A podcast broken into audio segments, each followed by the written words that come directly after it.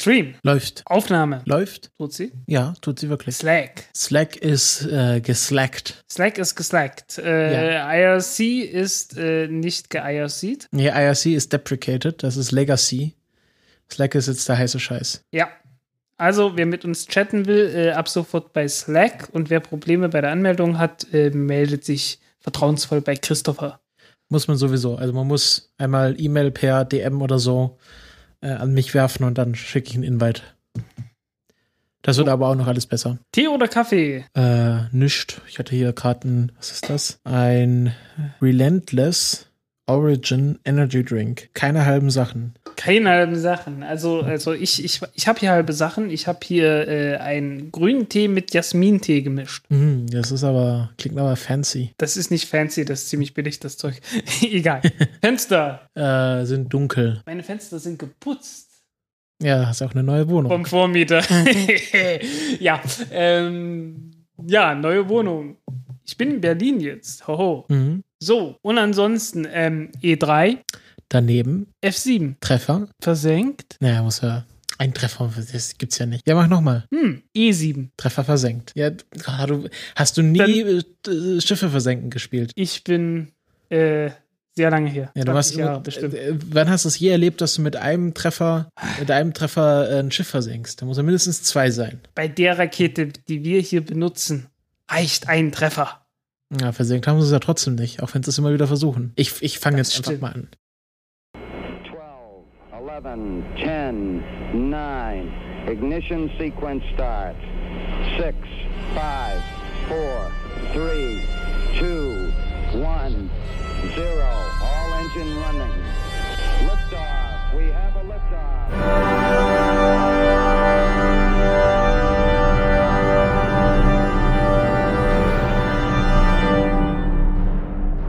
Countdown Podcast, Folge 33.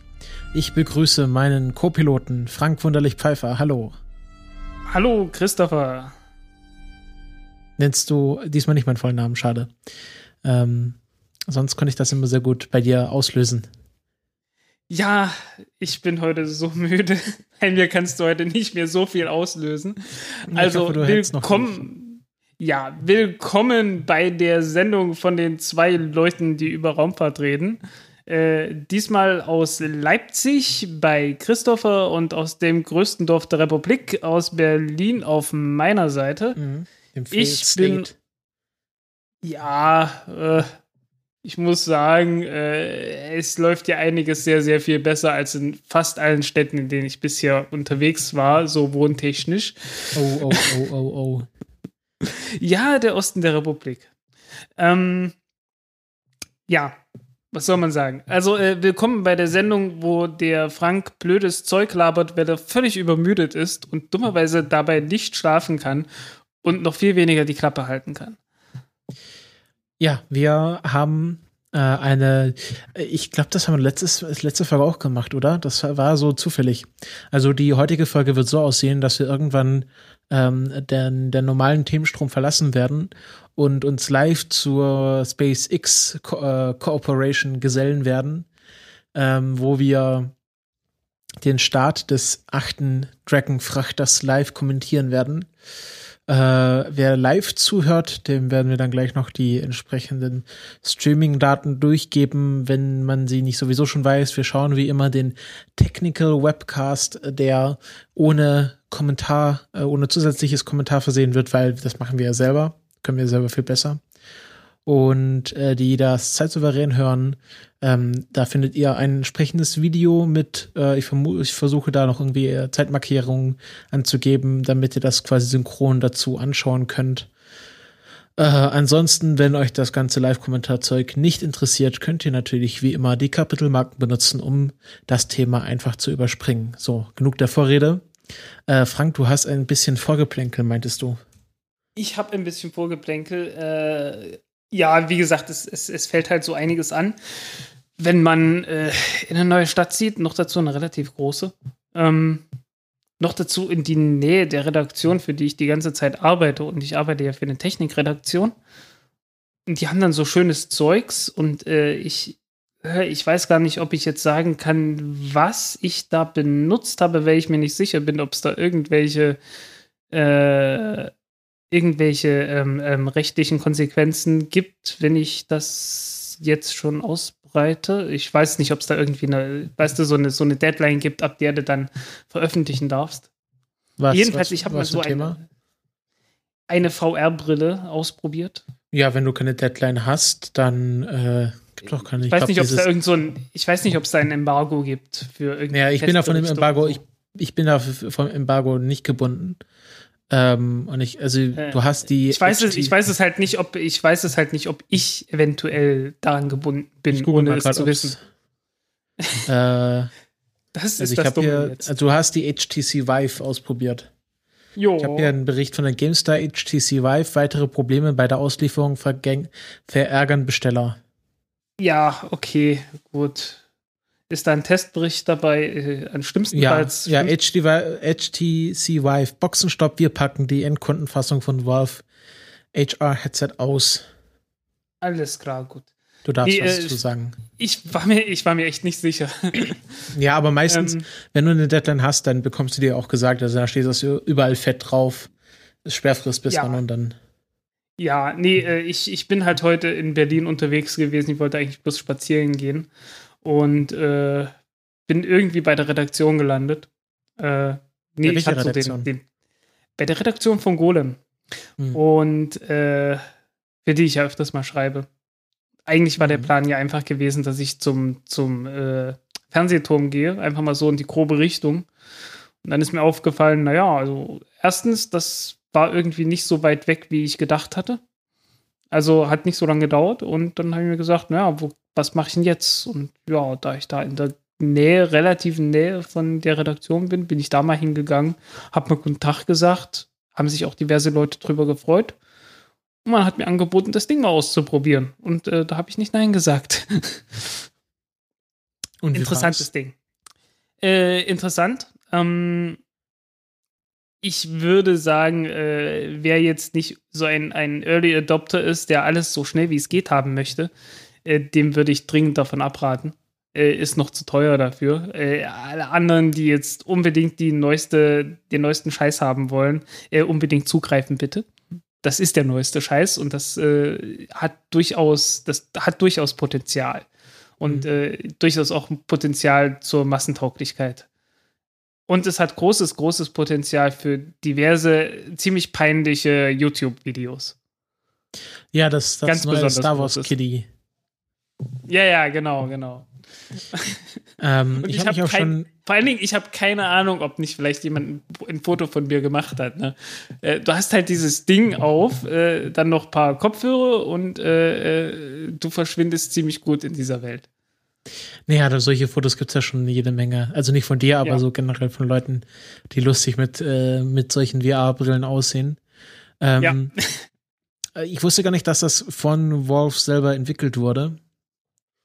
Was natürlich auch erklärt, dass nämlich bei Steam, Äh, dem äh, Computerspiele-Portal von Valve, äh, ich glaube auch vor ein paar Tagen wahrscheinlich passend zum HTC Vive, die äh, VR-Spiele jetzt quasi online gegangen sind und man kann sich jetzt über Steam äh, solche Spiele runterladen und dann wahrscheinlich mit seiner HTC Vive oder irgendwie Oculus Rift oder so anschauen. Ja, da, gab- da gab es irgend so ein Programm, das nennt sich TestLab oder sowas. Und das habe ich halt hauptsächlich ausprobiert. Oh, war nicht schlecht, ist ganz nett. Mhm. Äh, Es gibt ja auch sehr interessante Konzepte mit, ähm, um mal zurück zum Weltraum zu kommen. Äh, es gibt ein Spiel, das heißt, oder also, was gerade entwickelt wird, das heißt Adrift, Adrift, Adrift, also hm, schwebend. Und das ist so eine Art äh, äh, Weltraumsimulator. Man äh, spielt einen Astronauten, der durch eine explodierende oder explodierte ähm, Weltraumstation fliegt und immer Sauerstoffkanister einsammeln muss und sich so quasi so ein bisschen Gravity-mäßig am Leben erhalten muss. mhm. Ähm, kann man bei Scott Manning Oder, oder Channel so wie sehen. in den oder so wie in dem Buch, das hier gerade ist, auf dem das Mikrofon steht und das ich hier gerade reinspreche. Neil Stevensons Anthem. Da ist auch so eine Szene dabei. Mhm. Äh, was hattest du gefragt zuletzt? Wie, wie mein? Ich habe gar nichts gefragt. Ich wollte nur sagen, dass es dieses Spiel gibt.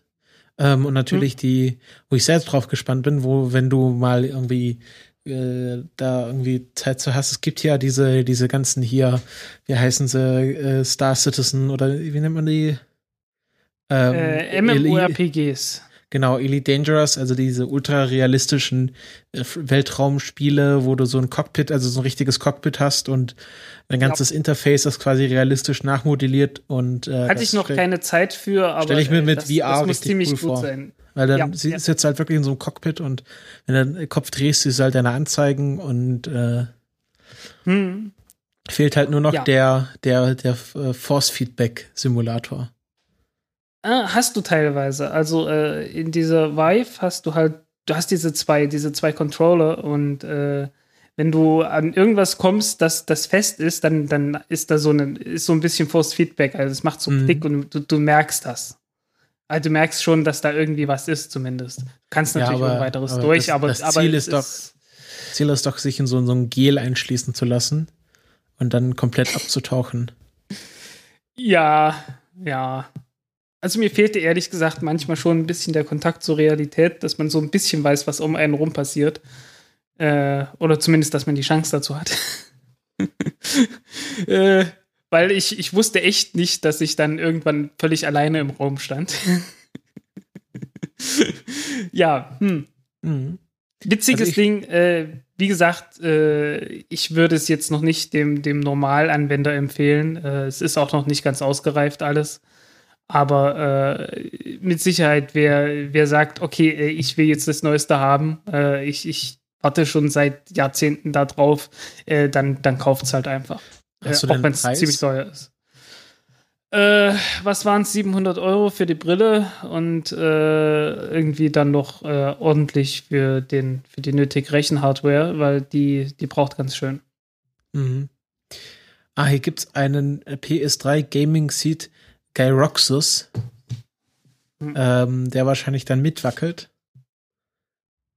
Also, sein, also im Grunde, es gibt ja auch so für so äh, Ego-Shooter so Westen, die dann mehr oder weniger hm. auch ziemlich brutal äh, Einsch Einschüsse simulieren können, also dass du da am Schluss richtig einen blauen Fleck hast, weil die dann wirklich so deine Haut entrücken.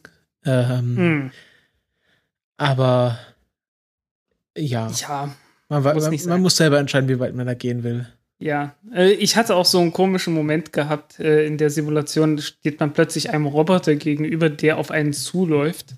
Und ich habe mich da so ein bisschen verhalten, wie, wie damals die Leute so die allerersten Filme gesehen haben, wo die, wo die Eisenbahn im, auf der Kinoleinwand auf die zukommt. Ne? Ich bin denen natürlich sofort ausgewichen. Mhm. Bin, glaube ich, sogar an irgendwas reingerannt dabei. wenn ich nicht aufgepasst habe, wo die, also die, die Grenzen von dem Bereich, in dem du dich bewegen kannst, die werden dir angezeigt. Und ich hatte in dem Moment nicht mehr drauf geachtet, weil irgendwie so Instinkt sagt dir, äh, äh, da kommt ein Roboter auf dich zu, weich mal aus. Aber es sind halt alles bloß Polygone und der geht halt locker durch dich durch, weil es ist halt bloß eine einfache Demo gewesen. ja. Äh, ja, ganz witzige Sache. Wie gesagt. Äh, hinterher ist auch ganz witzig, äh, dadurch, dass sich die Augen nie fokussieren müssen, ne? du hast immer nur eine Fokusebene. Ja. Äh, hast du hinterher, nachdem du die, die Brille abgesetzt hast, und ich war so dreiviertel Stunde hatte ich die auf, ne? Mhm. Äh, kommt zum, zum komischen Effekt, dass du Dinge ansiehst und die ganz plötzlich so, so rausploppen. Also in, in der echten Realität jetzt, ne? Du guckst was an und plötzlich springen dir Gegenstände entgegen.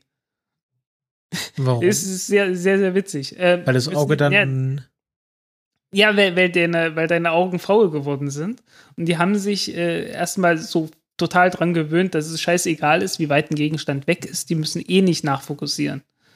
So, dann legst du, de, dann legst dieses, diese VR-Brille ab, die VR-Brille ab und äh, plötzlich so echte Realität, du musst wieder nachfokussieren und äh, die Augen denken erst, also erstmal so kommen die nicht drauf, ja, wir müssten jetzt mal nachfokussieren, wenn das näher kommt, ne? Und dann geht das immer so sprungweise. Und äh, du hast dann halt ein paar Minuten lang so diese, diesen komischen Effekt, dass ständig irgendwie Gegenstände plötzlich scharf werden und so, so plötzlich äh, dir ins Auge springen. ist äh, relativ komisch. Hm, äh, ist, relativ, ist, ist auch so, ist subtil. Also es ist subtil. Es ist jetzt nicht, nicht total abgefahren, spacey, LSD-Trip-mäßig, aber äh, irgendwie, es ist äh, irgendwie interessant. Ähm, habe ich noch nie so gehört, dass es diesen Effekt gibt, aber es ist natürlich interessant. Äh, kann, kann die denn auch so Dioptrien ausgleichen? Also kann man die Linsen noch mal nachjustieren? Äh, mit Sicherheit irgendwie. Also Weil- es ist einfach bloß eine Frage vom Abstand. Das kann man ja, weil ähm, ich habe ja sechs oder neun Dioptrien, ich bin mir gar nicht sicher. Was natürlich, äh, also es gibt ja bei so Spiegelreflexkameras, da geht das ja ziemlich einfach, kann man ein Rädchen Mhm. drehen und die können dann so, glaube ich, so drei Dioptrien ausgleichen. Mhm. Aber ähm, ich finde Ich weiß nicht, ich weiß ja, nicht, wie weit entspannt. die, ich weiß nicht, wie weit die gehen. Ja. Aber irgendwie kann man das einstellen. Was ich mir auch ziemlich cool vorstelle, ist äh, VR und dann Drohnen. Also, dass du nicht mal auf so ein iPad schaust, wenn du deine Das Drohne gibt's, fliegst. das gibt's, das gibt's jetzt schon. Ja, ja, Äh, ja, klar. gibt aber auch Rennen damit. Ja. Es gibt auch Rennen damit, also, also richtige Rennveranstaltungen Mhm. mit fliegenden Drohnen, wo man halt äh, aus den, ähm, also die Drohnen haben jeweils eine Kamera und äh, die Leute sehen halt, äh, was in der Kamera so gezeigt wird durch ein VR-Set und äh, ja, fliegen dann damit Rennen. Äh, was ziemlich cool aussieht, auch wenn man die Aufnahmen sich so anschaut. Also, das, das hat echt was von Star Wars an sich. Also wirklich so, so Kino halt. Ist schon geil. Vor allen Dingen, weil die Dinger sind unglaublich schnell, weil das Ganze ja alles auf, auf kleinen Skalen passiert. Ne? Ja. Egal. Zurück zur Raumfahrt, ne? Ja, also kleiner Ausflug in die Welt der virtuellen Realität hängt ja alles miteinander zusammen. Also die auf der, ähm, ich wollte jetzt gerade Enterprise sagen, die auf der ISS, die haben ja auch mittlerweile diese HoloLenses, Mhm. ähm, die, womit sie Sachen machen können.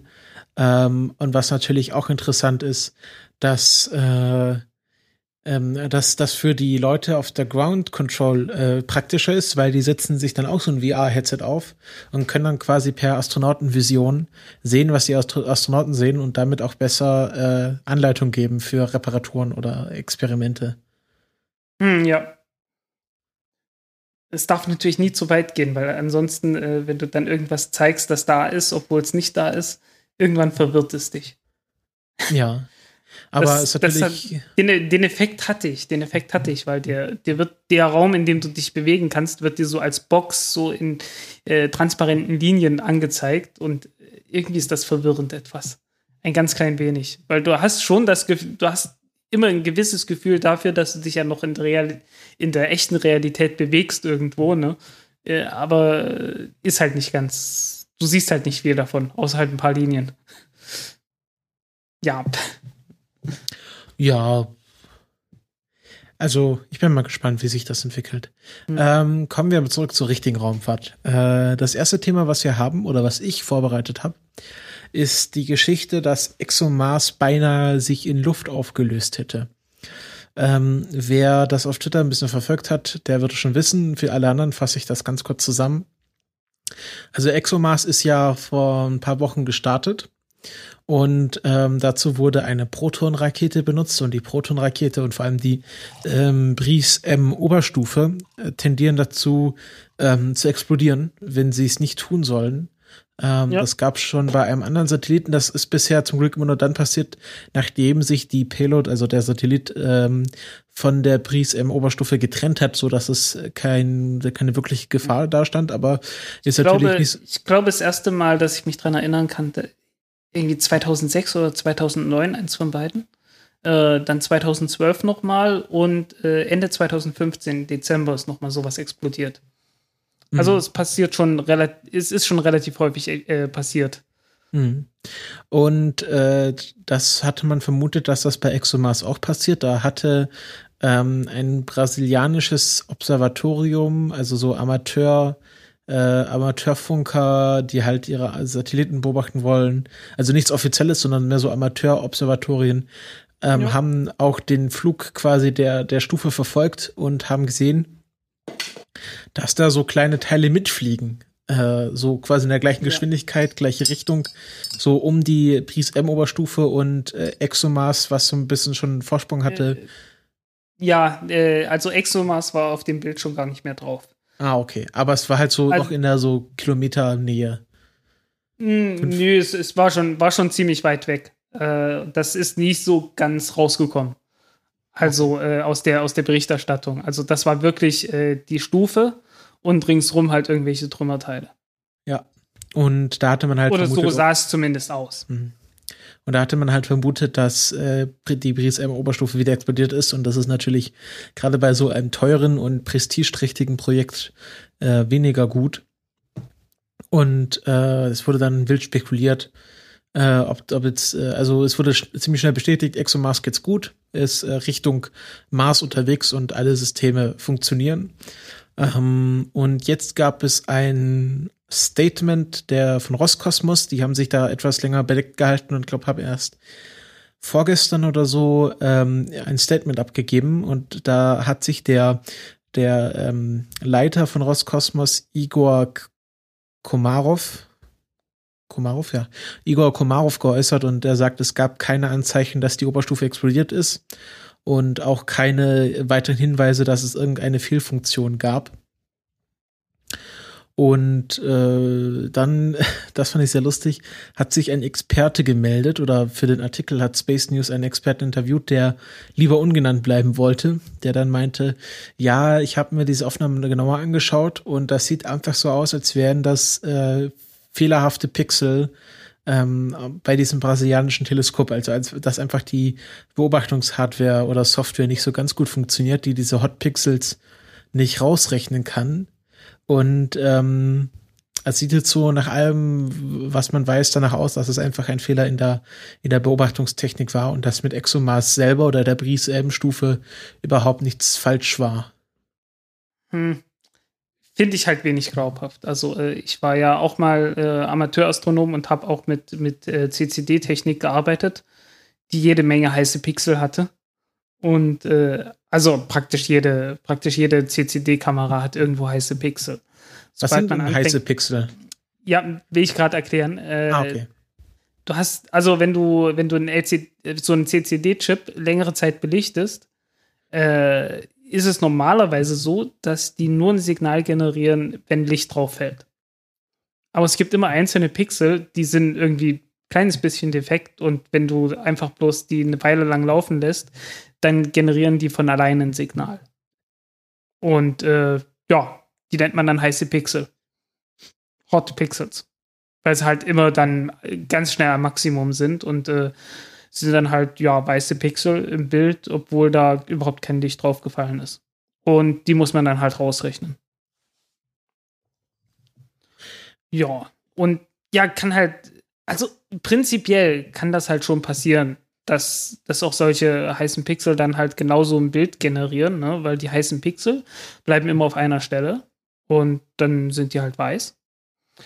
Und äh, wenn du dann gleichzeitig nachführst und immer auf die, äh, na, immer auf einen Punkt gerichtet hast, äh, also äh, immer auf die, auf die Oberstufe nachführst, dann bleibt die Oberstufe immer an einem Punkt in dem Bild und die heißen Pixel bleiben immer an einem Punkt in dem Bild. Und äh, dann könnte es durchaus so sein, dass du halt die ein Bild hast von der von der Oberstufe, die immer an einem Bild an einem Punkt bleibt und äh, von den heißen Pixeln, die immer an einem Punkt bleiben, wie so ein Trümmerwolke ringsrum auf dem ganzen Bild äh, und dahinter so äh, ja verzogene Sterne. Ne? Hm. Das würde schon gehen. Äh, aber ich, ich glaube nicht, dass die vergessen haben, die rauszurechnen. Äh, allerdings, äh, schöner wäre es gewesen, wenn man von zwei verschiedenen Teleskopen oder zwei verschiedenen Kameras äh, die Aufnahmen gehabt hätte, weil dann hätte man es sofort äh, sehen können. Ja. Ähm, also ich weiß auch nicht, was ich davon halten soll. Einerseits kann man äh, Roskosmos jetzt da unterstellen, dass sie äh, das äh, irgendwie totschweigen wollen, weil das natürlich äh, schlecht auf sie zurückfällt. Auf der anderen Seite äh, sehe ich jetzt nicht äh, den Grund, warum sie da jetzt glattweg lügen sollten, wenn es anders war. Hm. Also, äh, naja, äh, der, der Punkt ist der, ähm, so eine Oberstufe sollte nach Möglichkeit nicht explodieren. Äh, Also so, generell sollten sind so- Dinge nicht unkontrolliert explodieren. Ja, Auch nachdem sie die, die Nutzlast äh, freigegeben haben. Tatsächlich ist es so, in dem Fall war es egal. Also, äh, wenn überhaupt, äh, wenn es überhaupt einen Fall gibt, wo es egal war, dann bei ExoMars. Weil wenn das Ding explodiert, dann, äh, ja, dann fliegt es aus dem Sonnensystem beziehungsweise von der Erde weg und fertig. Wenn das Ganze in einem Orbit passiert, äh, dann hast du natürlich das Problem der Trümmerteile, die dann halt noch rumfliegen. Und äh, deswegen äh, macht man es eigentlich so, dass man irgendwann, nachdem die Mission abgeschlossen ist, äh, Ventile öffnet, sodass die Tanks geleert werden. Und äh, offensichtlich, also nennt man Passivieren der Stufe. Also so, dass halt nichts mehr in den Tanks drin ist, dass da noch irgendwie viel Energie hätte äh, oder aufgeheizt werden kann, so dass großer Druck entsteht und das ganze Ding explodiert. Ähm, aber offensichtlich haben die da ein Problem gehabt. Das muss jetzt nicht unbedingt von den Tanks gekommen sein. Es kann sein, dass die komplett ordentlich entleert wurden und dann einfach eine, äh, eine Batterie explodiert ist oder so. Oder irgendwas anderes. Sowas kann es sein. Okay. So, ich kann hier mit den Schultern zucken, wie ich will, das seht ihr nicht.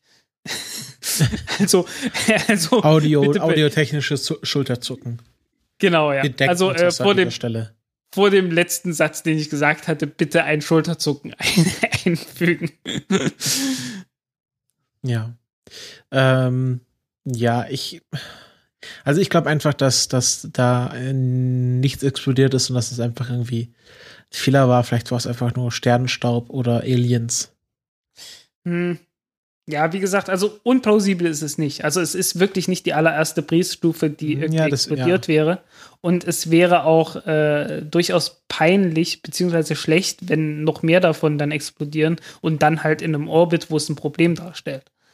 Ne, also von daher eine gewisse Motivation zu sagen, nee, hier ist nichts explodiert, äh, gäbe es schon. Ähm, ob man jetzt, ob es jetzt tatsächlich eine kluge Idee ist, erstmal grundsätzlich allen Russen zu unterstellen, dass sie alles vertuschen wollen, ist eine ganz andere Sache. Ja, und, und vor allem, sie haben es ja, sie haben es ja offensichtlich bei den letzten drei Malen zugegeben. Ja. Oder warum sagen genau, jetzt? Ja. ja, genau der Punkt. Und aber soweit ich weiß, war es auch eine alte, ich glaube, es gibt jetzt eine neue Form von der Briefstufe, bei der das dann hoffentlich nicht mehr passi passiert. Now 20% mir, less explosions. so ungefähr, ja. Nee, äh, keine Ahnung. Also müsste ich noch mal genau nachschauen. Aber ich hatte sowas in Erinnerung, wie äh, man hatte da noch eine alte Form gehabt. Mhm. Auch komisch, dass man für so ein wichtiges Projekt eine alte Oberstufe nimmt und nicht eine neue, frische. Nein, eine ja. erprobte. Nicht eine alte, ja. eine erprobte. Okay, gut abgehangene Technik. genau. Ja, das ist, das ist tatsächlich der Punkt. Ne? Also man will dort irgendwie nichts Neues, kein Risiko, schön konservativ, nehmt nur Zeugs, von dem ihr wisst, dass es funktioniert. Das ist der Punkt an der ganzen Sache. Ne? Äh, mhm. besser wäre es natürlich gewesen, wenn man einfach eine eigene Rakete gehabt hätte in der Größenklasse, mit der man das Ding hätte selbst starten können, von der ESA aus. Aber hat man ja nicht. Ähm, werden wir nachher noch drauf kommen. Mhm die Ariane 6 Rakete. Wird dann später mal in einer Variante kommen, die dann äh, ja halt etwas weniger etwas weniger Schub beim Start hat und äh, ja weniger Nutzlast hat und das wäre dann äh, besser passend dafür. Okay. Ähm, ja, damit können wir das Thema ExoMars erstmal für eine Weile abschließen. Hast ja. du den April-Scherz der ESA mitbekommen? Äh, nee, also April, also 1. April war für mich irgendwie, äh, äh, Wohnungsübergabe war am 31. März, 1. April war schon, also ich war platt. mhm. ich, war, ich bin jetzt irgendwie seit einer Woche immer durchgehend ziemlich platt. Weil sie hatten dann äh, so Meldung, ähm, another problem at ExoMars und dann einfach so ein Foto, wo in Spiegelschrift drauf stand. Ja, ja, äh, ja, natürlich. Remove before flight. also äh, vergessen die, die Fotokappe abzuziehen. Ja. Das hat mir, als ich das auf Twitter nur so gelesen habe, so Problem with ExoMars, hat mir so einen kleinen Herzinfarkt versetzt. Und dann habe ich, hab ich schnell draufgeklickt und dann hat sich das alles sehr schnell erklärt. Aber ähm, ich äh, ja, ich fand's sehr lustig. Also es ist immer so eine Sache mit den Aprilschatzen, aber das war, das war nett und schnell und ganz, ganz kreativ, also etwas kreativer als der Rest. Ja, äh, ich, ich hatte ja, der Golem hat ja, hat ja den Fax-Service äh, gemacht. Was für ein Wir haben Fax, ja, Golem als Nachrichtenseite halt äh, per Fax verschicken. Konnte man Ja, per Fax das- abonnieren. Hat man wirklich Hatte- per Fax? Woll, äh, sie haben es nicht ganz hingekriegt. Irgendwo hat es da ein Problem mit der Technik ge gegeben. Aber eine ganze Leute haben Faxe zu denen hingeschickt. Und die sind auch angekommen. das war nicht schlecht. Äh, ich bin nicht mehr dazu gekommen, weil äh, zu viel Stress gehabt. Ich wollte selber einen machen. Ich wollte irgendwie einen Artikel schreiben für meinen Blog, der äh, äh, so kohärent anfängt und dann so langsam aber sicher abgleitet. In den Wahnsinn. Ja, entweder das oder, oder halt so, äh, so ähnlich wie in der Sokal-Affäre, falls ihr das was sagt. Nein. Äh, Gab es einen, einen Physiker, der hat äh, in irgendeinem Journal von Sozialwissenschaftlern einen, Auf, einen Aufsatz veröffentlicht oder halt eingeschickt zur Veröffentlichung äh, namens äh, Transgressing the Boundaries Towards, an, towards the Transformative Hermeneutics of Quantum Gravity. Ja. Ja, und äh, so ging der Text dann weiter. Also nur Buzzwords. Genau. und die haben es angenommen. Ja, nennt man, nennt man Peer Review. Ja, ja. Äh, also, ja, äh, sehr lustiges Ding, nennt sich Sokal-Affäre, weil der Typ, der das gemacht hat, nannte sich Alan Sokal und äh, hat halt wirklich so mit Absicht einfach nur Bullshit geschrieben. Ja, und sowas ähnliches wollte ich dann als 1. April-Scherz machen, aber ich hatte, wie gesagt, keine Zeit, mich da hinzusetzen, das Ding zu schreiben. Ja, Ja, es sind dann deine Artikel, bevor du sie redigierst. ja. Ah ja. Äh, ja, genau, das war noch der kleine Nachklapp zu ExoMars. Und Mhm. äh, wir machen kurz die Kurzmeldungen. Ja, Äh, wir, machen, haben- wir machen weiter mit irgendwelchen Dingen, die rumfliegen mit Trümmerwolke ringsrum. Mhm. Nachdem ExoMars nicht explodiert ist nach offiziellen Ange Angaben, ist Hitomi auf jeden Fall explodiert nach offiziellen Angaben. Hitomi ist dieser niegelnagelneue ähm, X-Ray äh, Weltraumteleskop der Japaner. Das glaube ich Röntgenteleskop nennen wir das bitte schön. Wir sind hier in Deutschland. Röntgen. Die, ja, der, der Röntgen hat ja, also der, der Röntgen hat die Röntgenstrahlen nicht Röntgenstrahlen genannt, er hat sie X-Strahlen genannt.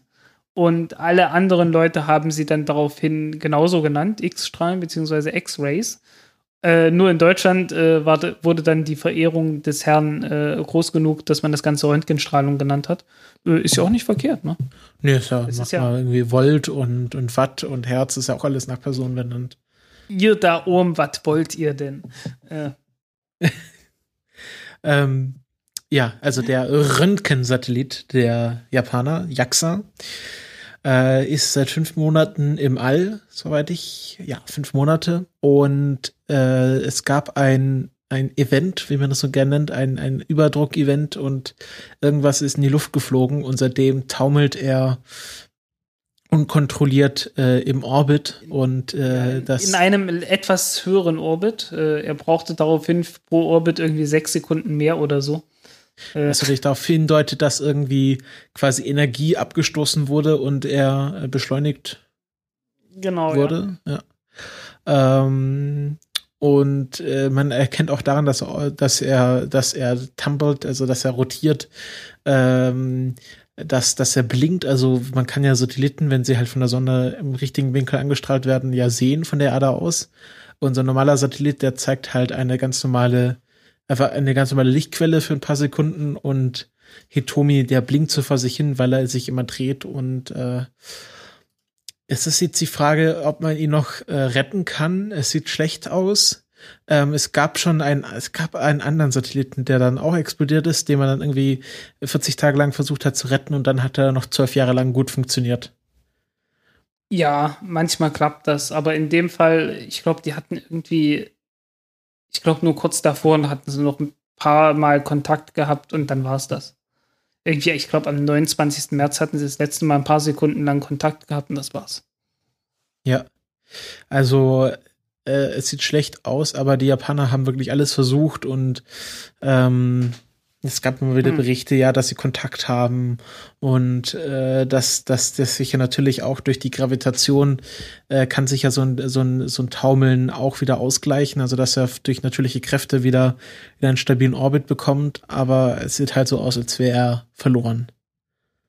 Ja, kann schon, kann schon sein. Äh, gut, das Ding ist ziemlich lang, von daher äh, in der Tat, äh, innerhalb von ein paar Wochen, Monaten könnte sich das Ding von alleine stabilisieren, so ein bisschen. Äh, so ähnlich wie es der, wie es der koreanische Satellit gemacht hat. Der Der nordkoreanische. nordkoreanische, ja.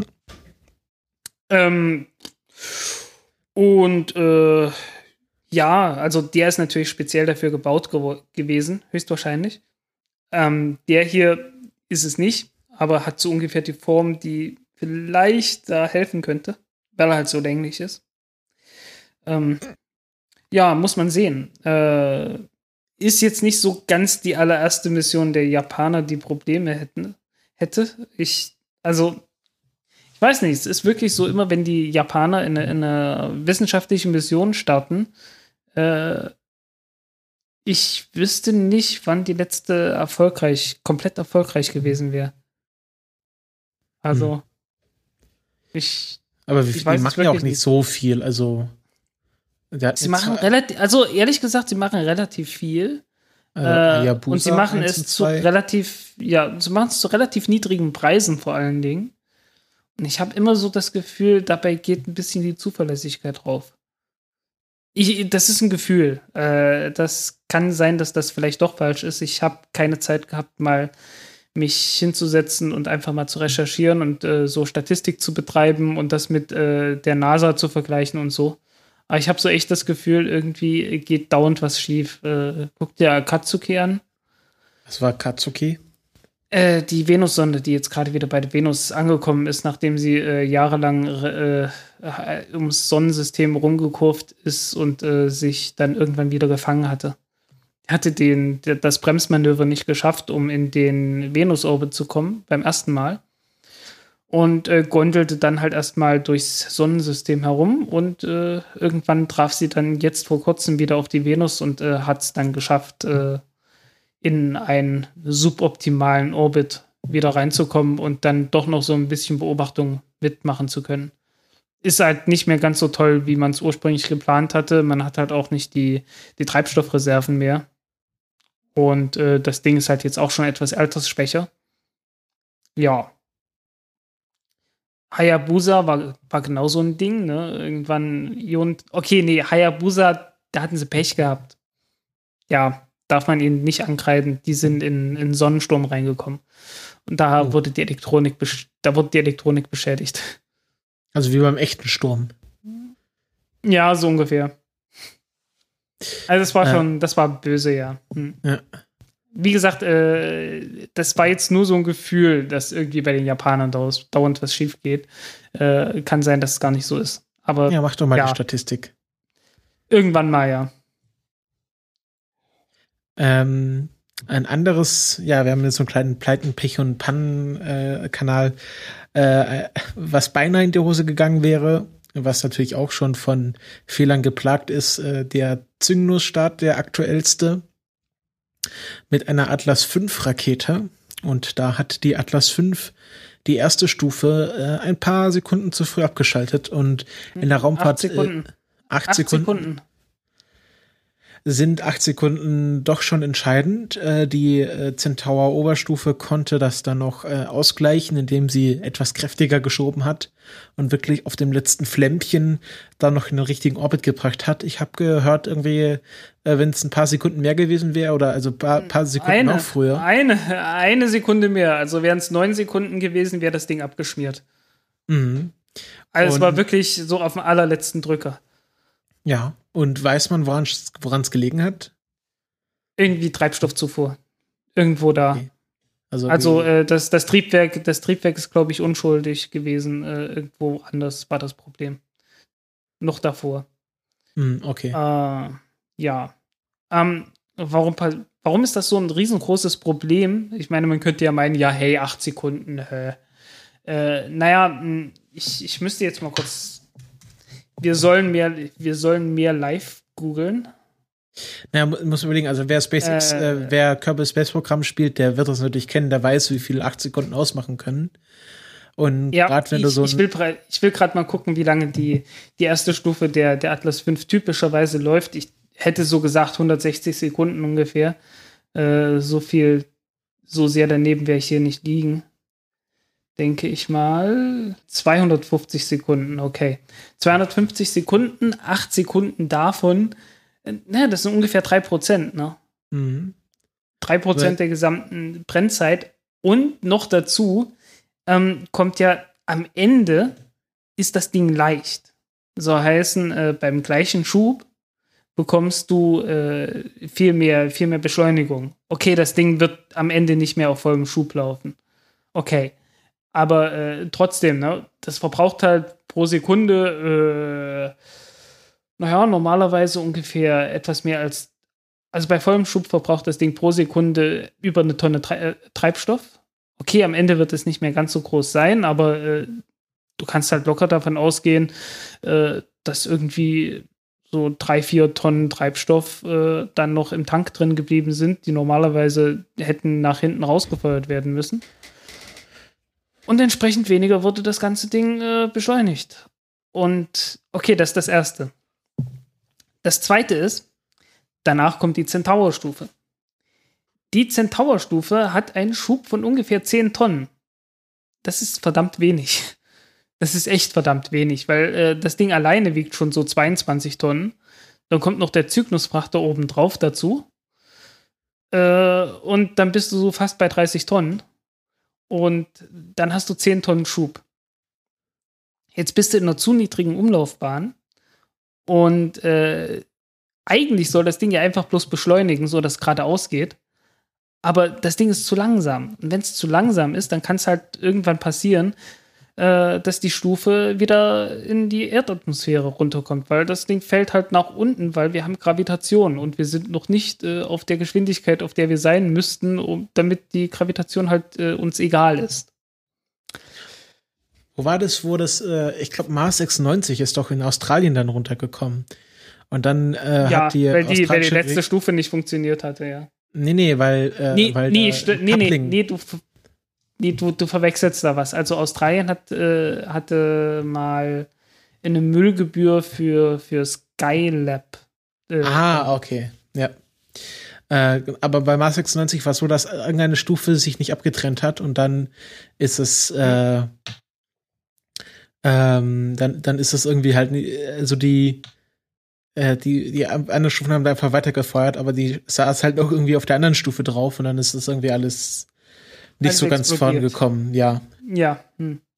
ja, äh, die, die beiden letzten Flüge der Taurus XL waren sowas ähnliches. Da hat sich die Nutzlastverkleidung nicht gelöst von der, äh, von der Nutzlast. Und damit war die letzte Stufe zu schwer. Und äh, hat es auch nicht mehr geschafft. Hm. Dabei Ja. sind mal eben so fast eine Milliarde Dollar über die Wupper gegangen. Hm. Das war schon ziemlich böse. Also äh, es, es muss einem klar sein, dass äh, bei- Raketenstarts wirklich Sekunden entscheidend sind. Äh, und wenn du da quasi äh, ganze sechs Sekunden zu früh abschaltest, das ist schon Acht, Äh, acht. acht, Se- ah, genau, acht Sekunden. Also überleg 21, 22, 23, 24, 25, 26, 27, schon 20. Ähm, und das ist alles. Das ist, das ist eigentlich genug Zeit, um da vier, fünf Tonnen Treibstoff hinten rauszuhauen bei halbem Schub. ja. Äh, Jo. das war, das Ähm, war nicht so schön, aber ja, es hat noch alles geklappt.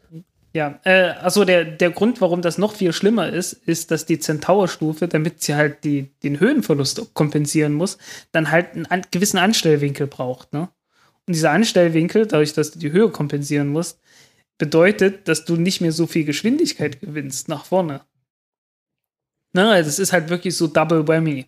Also äh, äh, das, du, du verbrauchst einfach viel, viel mehr Treibstoff und äh, die, haben, die sind mit ihren Reserven gerade so hingekommen. Und äh, ja, umso weniger Geschwindigkeit du von der ersten Stufe bekommst, umso schlimmer wird das halt. Wie ist das eigentlich umwelttechnisch, wenn da so vier Tonnen Treibstoff ins Meer stürzen?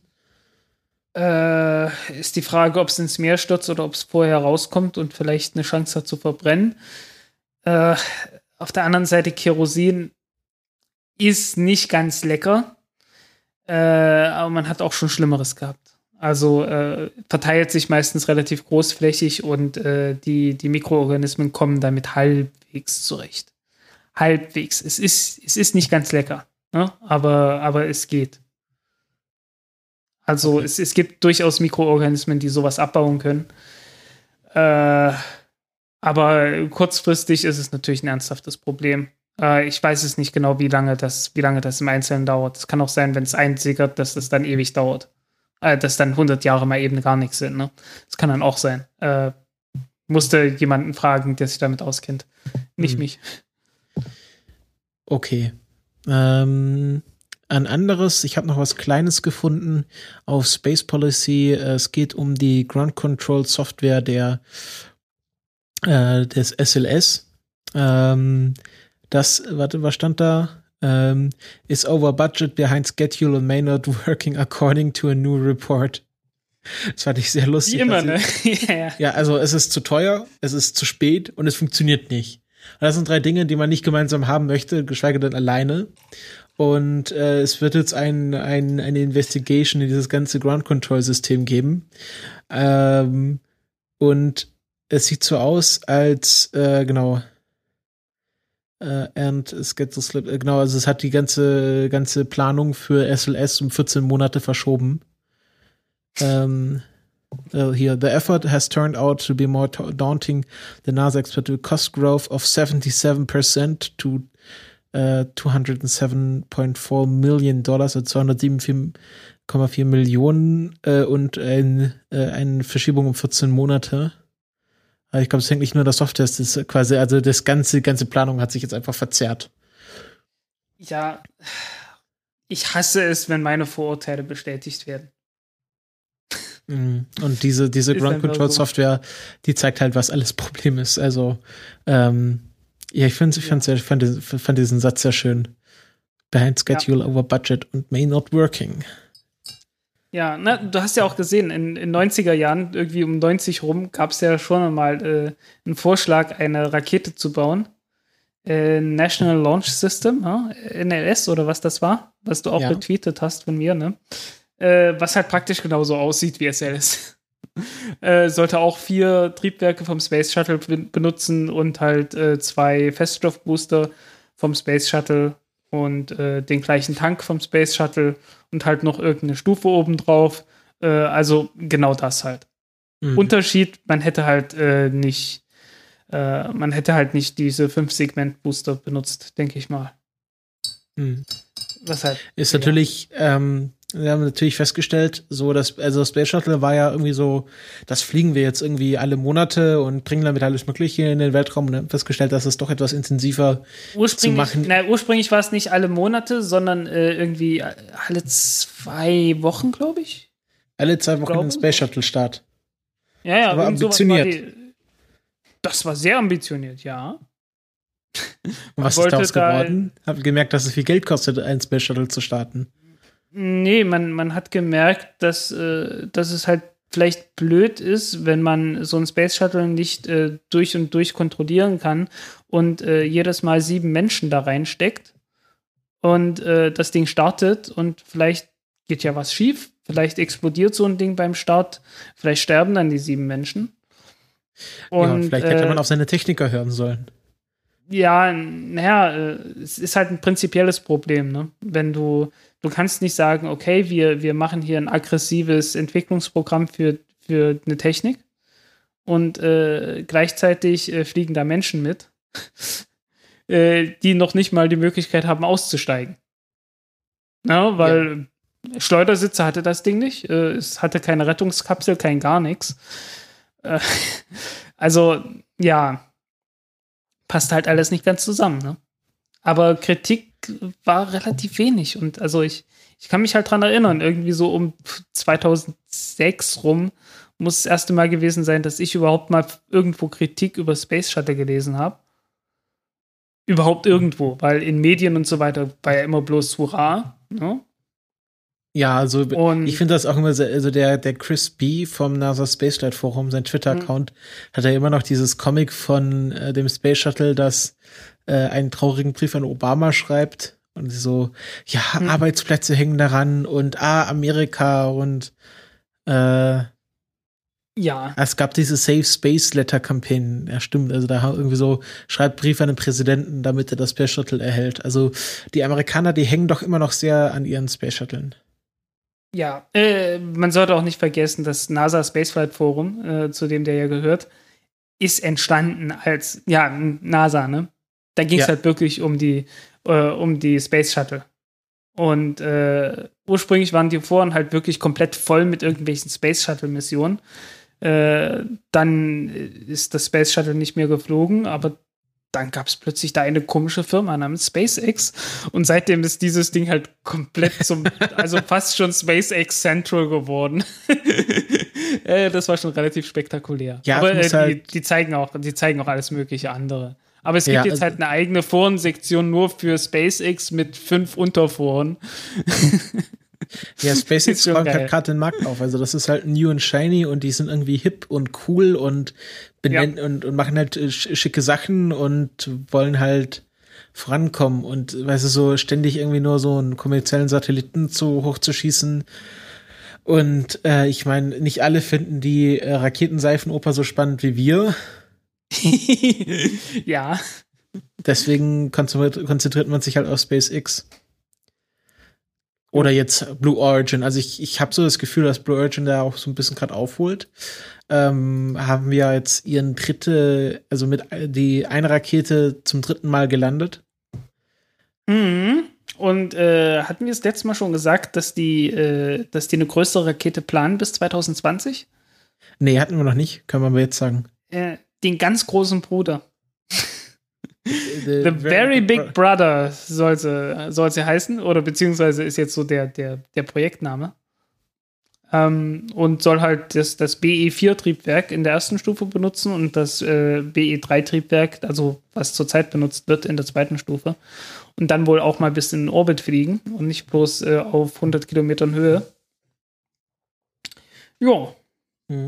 Also sie gehen quasi den anderen Ansatz. SpaceX hat gesagt, okay, wir bauen erst eine Rakete, die Mission ausführen kann und dann wagen wir uns an die Landung.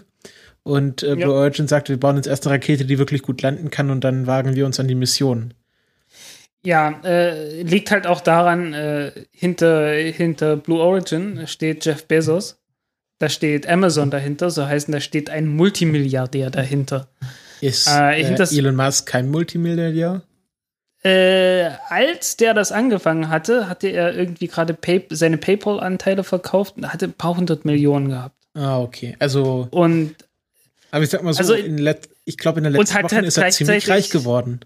ja, und hat halt gleichzeitig zu, ne- zu dem Zeitpunkt hatte er gleichzeitig äh, SpaceX gegründet und Tesla. Oh, Und äh, also der hatte nicht so ganz den Luxus, den sich Jeff Bezos erwart äh, so jetzt erlauben kann, dass er sagt, ja, ich pump da mal Geld rein und irgendwann läuft das schon. Ne? Äh, der musste halt wirklich vorweisen, dass das Ding funktioniert und dass er da irgendwie Geld dran schafft. Ne? Äh, also kein wirklicher Tony Stark. nee, nicht so richtig. Obwohl, nicht so also richtig. ich, Das kommt erst noch. Also ich meine, Tony Stark hat ja auch irgendwie angefangen. Ne? ja, aber der hat auch von seinem Vater geerbt. Ah, okay. Ja. Das ist Und ja im- Ho- im Howard Waffengeschäft und im, und im Waffengeschäft natürlich. Ja. Und das hat, das hat Elon Musk zumindest. Na, okay, äh, er, er setzt sich doch sehr für diese Militäraufträge ein. Ja, Äh, weil die halt äh, massenhaft Gel- Geld bringen. Also, Ja, das ist, das ist ja auch, also, ich finde, Elon Musk hat halt diesen, diesen, hat halt mehr so einen Nerd-Vibe als Jeff Bezos ist, der halt irgendwie mit einem Cowboy-Hut und immer so ein bisschen, Mhm. äh, ich weiß nicht, wo kommt der, kommt er aus den Südstaaten, also er hat schon so ein bisschen so einen ländlicheren Auftreten. mm, kann sein, ja. Und, und Elon Musk, der ist halt dieser Ultra-Nerd, der eigentlich nur viel Geld hat, aber im Grunde damit einfach nur irgendwie lustige Sachen machen will. Und Ja. wenn er nicht so viel Geld hätte, wäre er wahrscheinlich irgendwie Ingenieur bei der NASA oder so. Kann sein, ja. Äh, und dann ist natürlich hier auch, wie heißt mit Vorname Branson, der Typ von Virgin. Richard Branson, das ist mehr so der Richard Branson. Äh, der Donald Trump, der, der New Space, habe ich so das Gefühl. ja, ja, kann man so sagen, genau. Äh, ach Mensch, Leute. nee, der ist, ja, geht gar nicht. Also, Ja, das ist auch halt, wie, wie er gesagt, sein, weil. wie er sein, sein neues Raumschiff vorgestellt hat. In dem, er hat irgendwie so eine Kooperation mit Land Rover gehabt. Und dann reitet Mhm. er, also er fährt quasi diesen Land Rover, schaut aus dem Sunroof raus und dieser Land Rover zieht dann ähm, das Raumschiff äh, quasi nach vorne. Und dann irgendwie, hat, ich glaube, sein Enkel, seine Enkeltochter hat mit ihrer Milchflasche das Raumschiff getauft. Was noch ganz süß ist, aber so der ganze Rest, es war halt alles äh, irgendwie so viel, viel, viel Wind um nichts. Also dafür, dass dieses Virgin Galactic in letzter Zeit ziemlich an Prestige verloren hat. Gerade auch durch den Absturz und dadurch, dass, dass sie irgendwie in ihrer Entwicklung hinterher sind. Hm. Ja. Wann hat die Ja. Ja. Dann gibt's halt noch so ein paar interessante Firmen. Äh, Rocket Labs USA. Äh, Rocket Labs, die sind eigentlich, also es es gibt da eine US-Abteilung, aber äh, Rocket Labs kommt eigentlich aus äh, Neuseeland. Mhm. Und äh, die nähern sich jetzt so langsam äh, einer flugfähigen Rakete. Das soll irgendwann im, ich glaube, in der zweiten Jahreshälfte starten. Also so irgendwie Jahreshälfte ungefähr. Also so im Sommer, Juli, August oder so. Ähm, und äh, die haben gerade ihr, ihr Triebwerk äh, äh, gedingst. Äh, zertifiziert. Getestet und zertifiziert. Also ist jetzt flugbereit. Mhm. Das Jetzt heißt Rutherford, oder? Das Triebwerk. Äh, warte mal, es, es gibt zwei. es gibt zwei. War es das Rutherford? Ich also, also das Video, was ich gesehen habe, das war von der Rutherford Engine. Ja, okay, gut. Dann, dann wird es wohl das Ding sein. Äh, es gibt noch eine andere Firma namens Firefly und ich weiß gerade nicht, wie deren, wie deren Triebwerk heißt. Äh, warte, nicht, warte. Ich, aber nee, ich glaube, die Rutherford war ich glaube, von es war Rocket Labs Rutherford. USA. Ich glaube, es, ich glaube, es war Rutherford, ja. Ich schaue mal gerade nach. Ja. Firefly Alpha. Payload Genau. Engine, eine FRE2. Hm? Das Ding hatte noch irgendeinen Namen. Bin ich mir relativ sicher. Hm, Äh, egal. Ja, ähm, Egal, jedenfalls wird es dann, wird's dann das gewesen sein. Und ähm, das Besondere an, der, an dem Triebwerk ist, dass es elektrisch angetrieben wird. Also zumindest die, die Pumpe wird elektrisch angetrieben. Und das ist ja, ähm, ja an jedem Triebwerk das wichtigste Ding. Ne? Äh, das wichtigste Teil an einem Raketentriebwerk ist äh, das, was auch immer dafür sorgt, dass die riesengroßen Mengen Treibstoff durch dieses äh, Triebwerk gepumpt werden. Also, wir hatten es ja vorhin schon gesagt, ne? RD-180-Triebwerk von der Atlas V-Rakete. Äh, bei vollem Schub äh, schiebt das mal eben über eine Tonne an Treibstoff pro Sekunde dadurch. Ne? Eine Tonne Treibstoff jede Sekunde. Das ist ein bisschen. mhm. Und äh, ja, also äh, die, die Merlin-Triebwerke sind da auch nicht viel äh, anders. Die verbrauchen auch eine ganze Menge. Und äh, verbraucht natürlich auch eine Menge Energie und die muss da irgendwie hinbringen. Und ähm, äh, vor allen Dingen musst du es schaffen, dass du diese Leistung, die du dafür brauchst, um das zu pumpen, bereitstellst, ohne dass du äh, zu viel, zu viel Gewicht brauchst für die Pumpe.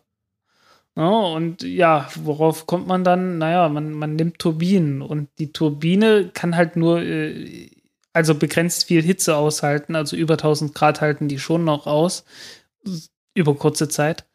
Ähm, aber irgendwann ist dann halt Schluss. Und wenn du jetzt äh, Kerosin und Sauerstoff, also reines Kerosin und reinen Sauerstoff, äh, einfach mal so eben ja im bestmöglichen Verhältnis miteinander verbrennst, äh, dann hast du halt äh, kein Gas, um eine Gasturbine damit anzutreiben, sondern du hast einen Schneidbrenner. Und ein Schneidbrenner, einen riesengroßen Schneidbrenner, der halt mal eben so und so so paar Kilo äh, äh, Kerosin und reinen Sauerstoff verbrennt, äh, den willst du nicht auf eine Turbine richten. Das wird die nicht aushalten. Ähm, also musst du irgendetwas tun, damit die Flamme nicht ganz so heiß ist. Dann hast du die Wahl. Entweder äh, du nimmst jede Menge kalten Sauerstoff dafür, also nimmst zu viel Sauerstoff und ein bisschen Kerosin, zündest das Ganze an und äh, äh, benutzt halt so viel Sauerstoff, dass die Flamme am Ende äh, relativ kühl bleibt. Oder du machst das gleiche mit Kerosin. Äh, halt sehr, sehr viel Kerosin und ein bisschen Sauerstoff. Kannst du auch machen. Äh, eins von beiden. Äh, aber dann verbrauchst du halt ganz, jede Menge Zeug. Äh, also du, du brauchst letzten Endes ungefähr zehnmal so viel Kerosin, wie du normalerweise verbrauchen würdest für die Sauerstoffmenge. Und äh, ja, auch wenn die Turbine ziemlich effizient ist, also die kommen dann auf Effizienzen, ich glaube über 50 Prozent ganz bestimmt. Äh, aber äh, der, der Treibstoffverbrauch ist dann halt so hoch, dass die Energiedichte von deinem Treibstoff äh, wirklich ziemlich schlecht wird. So im Vergleich zu dem, was wir so gewöhnt sind, weil ja, wenn wir hier äh, Benzin ins Auto reinfüllen, dann füllen wir halt bloß das Benzin rein und die, den Sauerstoff, den kriegen wir gratis aus der Luft. Diesen Luxus hat halt eine Rakete nicht, ne? Und äh, dadurch sinkt dann halt plötzlich, wenn du in so einem Gasgenerator die Turbine antreiben willst, die Energiedichte von deinem Treibstoff, den du benutzt, äh, massivst ab. Und äh, plötzlich passiert, dass äh, eine, dass die Energiedichte von normalen Batterien, äh, irgendwelche Lithiumchlorid-Batterien, also Primärbatterien, nichts wieder aufladbares, ne? Äh, ja, wäre auch halt plötzlich, Also, wir- ja, Sie wollen die Rakete ja voraussichtlich nicht landen. Nee, vorerst zumindest noch nicht, nee. Und selbst Und- dann würde ich sagen, nimmt man da keine Akkus, weil die verlieren ja dann auch an Kapazität. Ja, äh, irgendwann schon. Und äh, ja, jedenfalls äh, werden dann halt die, die Batterien zumindest konkurrenzfähig bei den Gasgenerator-Zyklen. Äh, bei, den, bei den Hauptstromtriebwerken wie RT180 sind die noch nicht äh, konkurrenzfähig, aber äh, ist ja egal. Es geht erstmal darum, dass man bei kleinen Triebwerken äh, ein, ein, eine neue Möglichkeit hat, die Dinge anzutreiben. Und äh, das ist die erste echte Neuerung von Raketentriebwerken seit über einem halben Jahrhundert. Muss man sich mal Also vorstellen. Ne? Ja, Und wie ist es da jemand vorher drauf gekommen? äh, die Technik war noch nicht so gut. Ah, die, die Batterien waren noch nicht so gut. Ganz einfach. Und äh, die Elektromotoren mussten natürlich auch irgendwie äh, kompakt werden. Also äh, es hat halt einfach so, äh, die, die Technik hat sich halt verbessert.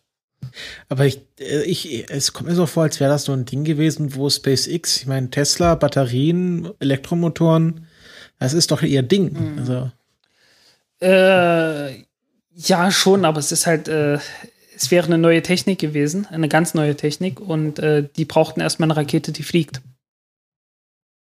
No? Und äh, du darfst nicht vergessen, SpaceX ist jetzt auch schon relativ alt. Wurde 2002, 2003 gegründet. ja, Da aber jetzt die könnte man Technik doch das mal irgendwie für die, in die Falcon reinbauen. Äh, ja, irgendwann, aber äh, dann hast du halt plötzlich wieder eine völlig neue Technik. Und völlig neue Technik ist dann halt wieder ein Problem mit der Zuverlässigkeit und so, ne? Oder Rocket Labs und hat sich das Ganze patentieren lassen. Äh, kann auch sein, keine Ahnung. äh, ich weiß wirklich nicht, ne. ähm, für eine Oberstufe, für, für die Oberstufe wäre es natürlich schon eine Idee. Relativ einfaches Triebwerk, aber SpaceX hat ja von Anfang an gesagt, wir wollen nach Möglichkeit nur einen Triebwerkstyp benutzen. Und äh, das ist auch keine dumme Idee. Und deswegen wird es wohl dabei erstmal bleiben, dass sie halt äh, dieses Merlin-Triebwerk benutzen. Und dann werden wir sehen, was dann als nächstes kommt. Ja. Jo, äh, so wie es aussieht, äh, wenn wir jetzt schon mal kurz bei SpaceX waren, äh, Der Technical Webcast ist aber noch Ist- nicht live. nö, noch nicht, aber sie wurde aufgetankt und äh, so wie es aussieht, äh, ist das alles gut gegangen. Ja. Also ich würde sagen, wir schalten rüber, wenn der Technical Webcast live geht, Hm. oder? Ja, nö, die, die haben ja gerade die, die Readiness Poll gemacht und äh, einmal Go for Launch alle gesagt. Ja, es Sagt mir hier gerade Twitter. stark gewundert, wenn es nicht so gewesen wäre. Ja, Ah, So. genau. Webcast will about go live in 10 minutes. Ja, gut, dann haben wir noch ein bisschen Ja. Zeit. Dass du mir was über Sun Cubes erzählen kannst. Ähm, ein bisschen was, äh, nicht allzu viel. Äh, Suncubes äh, wird der, der, der kleine, nein, nicht Nachfolger, aber äh, wir kennen alle CubeSats. Ja. 10 mal 10, 10 mal 10 äh, mal 10 Zentimeter. Und Suncubes sind einfach noch ein Stück kleiner. 3 mal 3 mal 3 Zentimeter. Und das ist praktisch äh, der ganze Punkt, ne? Also noch ein klein, noch mal ein, ein Satellitenstandard und halt noch kleiner, Und warum? weil es geht, Äh, ja, weil man irgendwie drauf gekommen ist. Weil, So, so hat es die Firma genannt. weil, äh, okay, es, okay, weil im Grunde sind das ja, also es gibt ja Cubes, äh, also, Satelliten, dann gibt's Nanosatelliten und dann gibt's Femtosatelliten. Ja, und das sind Femtosatelliten. Ja, äh, und es gibt, Pico, es gibt auch Pico-Satelliten, also irgendwie noch kleiner. Ja, äh, Femto Pico, also Nano Femto Pico oder Nano Pico Femto. Äh, weiß ich gerade nicht. Weiß ich gerade nicht. Die nennen sie Femto jedenfalls. Äh, ist sowieso eine, äh, ist keine echte, keine echte Nomenklatur. Das ist einfach bloß so äh, halt klein. ne? Und was können die? Also wenn die Sun Cubes heißen, sollen die dann um die Sonne kreisen oder? Nö, die, die werden einfach ausgesetzt im Erdorbit und äh, was auch immer man an Instrumenten klein genug machen kann, dass man die in 3x3x3 Zentimeter reinbringen kann und nicht allzu viel Strom verbrauchen, so dass man die halt mit entsprechend kleinen äh, Solarzellen noch versorgen kann, wird dann halt reingesteckt und kannst damit was machen. Insofern du was findest, das damit machen kannst. Äh, und so wie es aussieht, dadurch, dass halt die, die Technik immer besser wird, immer besser miniaturisiert werden kann, äh, könnten die das hinkriegen. Na, es, gibt, es gab ja jetzt auch vor, äh, hatten wir nicht bei der letzten Sendung drüber gesprochen, dass man wieder diese, diese eine Mission äh, starten wollte, wo man ein CubeSat äh, startet und äh, der halt 120 Satelliten, kleine Satelliten, so als Wafer äh, hatte? Ja, hatten wir drüber gesprochen, ne? Ja, Kicksat 2. Genau, ja. Ja, genau das der. Hatte, hatte ich ausgegraben letzte Woche. Weiß gar nicht, was Genau. aus dem geworden ist, ob der, ob der geklappt hat. ja, Was müsste doch. Ich meine, die, die, 2. die bringen die doch im Allgemeinen, im Allgemeinen bringen die doch die auf die ISS und setzen es dann von der ISS aus. Nee, nee, das war im, aus. das war im, im, im, im CubeSat-Slot der Atlas 5. Ach, In der ach so, ja, stimmt. Stimmt. Hm. Äh, dann ist eine gute Frage. Ich habe keine Ahnung, Ah, müssen wir uns mal schauen. ob es da Probleme gegeben hat. Dürfte. Äh, ja, ich finde ich find keine aktuellen Seiten. Das ist, ist das Problem. Hm. Kicksat, äh, wahrscheinlich weiß die Wikipedia das. Ähm, History, Design. Nein. Ähm, Ja, also ich muss das nochmal nachschauen. Ich liefere das in der nächsten Folge nach. Können wir kurz darüber reden, was äh, Dragon, der Dragon-Frachter, was der alles geladen hat? Ich hatte hier eine Liste offen. Habe ich die immer noch offen? Hm, Äh, ah, da. Ja, da können wir kurz, ähm, ich poste mal in Slack die Ladungsliste, hm. ähm, weil da haben wir einen alten Bekannten, nämlich äh, Vegi, Veggie. Oh, Ähm, warte, warte, wir, wir haben ein, wir haben einen einen Livestream von der Of Course I Still Love You. Wo steht denn das? Äh, Elon Musk hat es gerade getweetet vor sieben Minuten. Oder hat zumindest ein Bild davon gezeigt. Stimmt, genau hier. Screencap. Und sieht gut aus. Sieht sehr schönes Wetter. Äh, Sonne scheint, blauer Himmel, Fleck auf der Linse. Fleck auf der Linse. Äh, ja, Kannst du da nicht noch kurz einen Prakti rausschicken, der mal die Linse putzt? ja. so, äh, Of Course I Still Love You ist natürlich die gleiche, die das letzte Mal das Loch hatte. Mhm. Das hat man mittlerweile mit etwas Fahrradflickmaterial geflickt. Ja. Und äh, Ähm, ja, ich, hier, ich, glaube, äh, ich glaube diesmal, ich glaube diesmal können wir nicht eins zu eins einfach hier den, den, äh, das Live-Kommentar übernehmen. Da musst du ein bisschen editieren. nicht so schön kompakt äh, wie beim letzten Mal, wo wir einfach bloß schnell rein sind, irgendwie ein paar Minuten vor dem Start und haben direkt losgequatscht dazu. Äh, es gibt auch anscheinend Quadcopter, die, äh, die ASDS ist das Automotive, äh, äh ASDS ist das Drohnen, die Drohnenbark, oder? Ja. Äh, also es gibt anscheinend Leute, die Quadcopter um die Drohnenbarke kreisen lassen. Natürlich in Sicherheit, äh, Sicherheitsabstand mäßig, aber ähm, ja, also ich meine, im schlimmsten Fall werden die halt gebraten, ne? Ja. Von der, von der Aber ich möchte jetzt, äh, Frank, ich möchte jetzt trotzdem gern über die Ladungsliste reden. Können wir gerne tun. Ähm, da haben wir nämlich äh, zum ersten Mal einen alten Bekannten, nämlich das Vigi-Experiment. Das sollte ja schon mit dem Unglücksfrachter äh, äh, Dragon 7 fliegen. Ähm, was fliegen sie damit mit? Was soll das sein? Ähm, ah, sagen sie nicht die, die Pflanze. Weg, weg, weg. Ah, okay, das ist einfach nur eine größere Facility. Ich nehme an, dass die da äh, die Samen schon irgendwie was an der, also WG ist anscheinend nur diese Wachs, Wachstumsbox. Hm. Und die soll jetzt ein bisschen ausgebaut werden. Scheint ja gut zu funktionieren.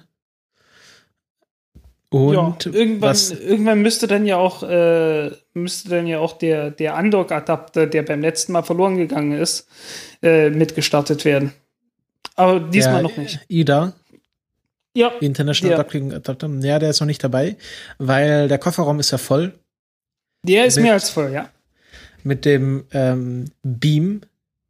Ähm, Bigelow Extendable. Äh, für was steht Beam? Boah, frag mich nicht. Bigelow Aerospace. Ich habe nie nachgeschaut, ehrlich gesagt. Das wusstest du doch mal. Nee, bei dem nicht. Oder ich hab's irgendwo nachgelesen und äh, einfach nur vorgelesen. Beam. Da steht Beam, Beam, Beam, Beam, Beam.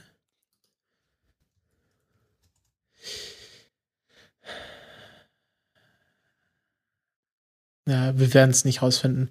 Ähm, ja, jedenfalls, genau. äh, es wird sehr gern gesagt, ein aufblasbares Modul. Das stimmt nicht ganz. Äh, genau, da legt, legt Bigelow auch sehr viel Wert drauf. Es ist extendable, not, nicht inflatable, also ein ausfahrendes. Ja, so heißt, du brauchst keinen du brauchst keinen Luftdruck, um das Ding in Form zu halten, sondern das Ding äh, ist halt einfach intern so gestrickt, äh, dass man es halt größer machen kann. Und die, äh, ja, ne, ist so gestrickt, dass man es größer machen kann und äh, gleichzeitig ist die Hülle halt flexibel genug, dass das mitmacht. Äh, es hat den großen Vorteil, dass das Ding anders als ein Ballon halt nicht, eben mal, nicht mal eben platzen kann. Wird undicht, aber platzt nicht. Ja. Dann, was noch mitfliegt, ist der Rodent, Rodent Research 3, also Naga Untersuchung. Mausonauten. Mausonauten. Mausonauten. Genau. Und da soll Knochen- und Muskelverlust getestet werden. Hm. Genau. Ob man sie, Dann, damit man ein Hinterwehr weiß, ob man sie auch noch gut braten kann. Wenn das Proviant ausgeht. Genau. Wenn, wenn, wenn die wieder ein Jahr äh, oben sind und keine Lust mehr auf äh, pürierte Makrele haben. Hm. Oh, wir äh, haben, wir haben ein wobei mir, wobei mir gerade einfällt, äh, ah, sehr schön. Ja, wie gesagt, ich bin ein kleines bisschen, ein paar Sekunden hinter der Zeit. Ja. Ähm, ja. Ich probiere es mal mit minus fünf Sekunden. Äh, ich sag dir, wenn ich bei T minus 17 bin, okay? Ich bin jetzt bei T minus 1710, 9, 8, 7, sechs. Dann fünf, sind wir synchron. Drei, dann sind zwei, eins, eins, 17. Okay, dann bin ich eine Sekunde langsam. Hm, passt. Ja, aber es passt ja.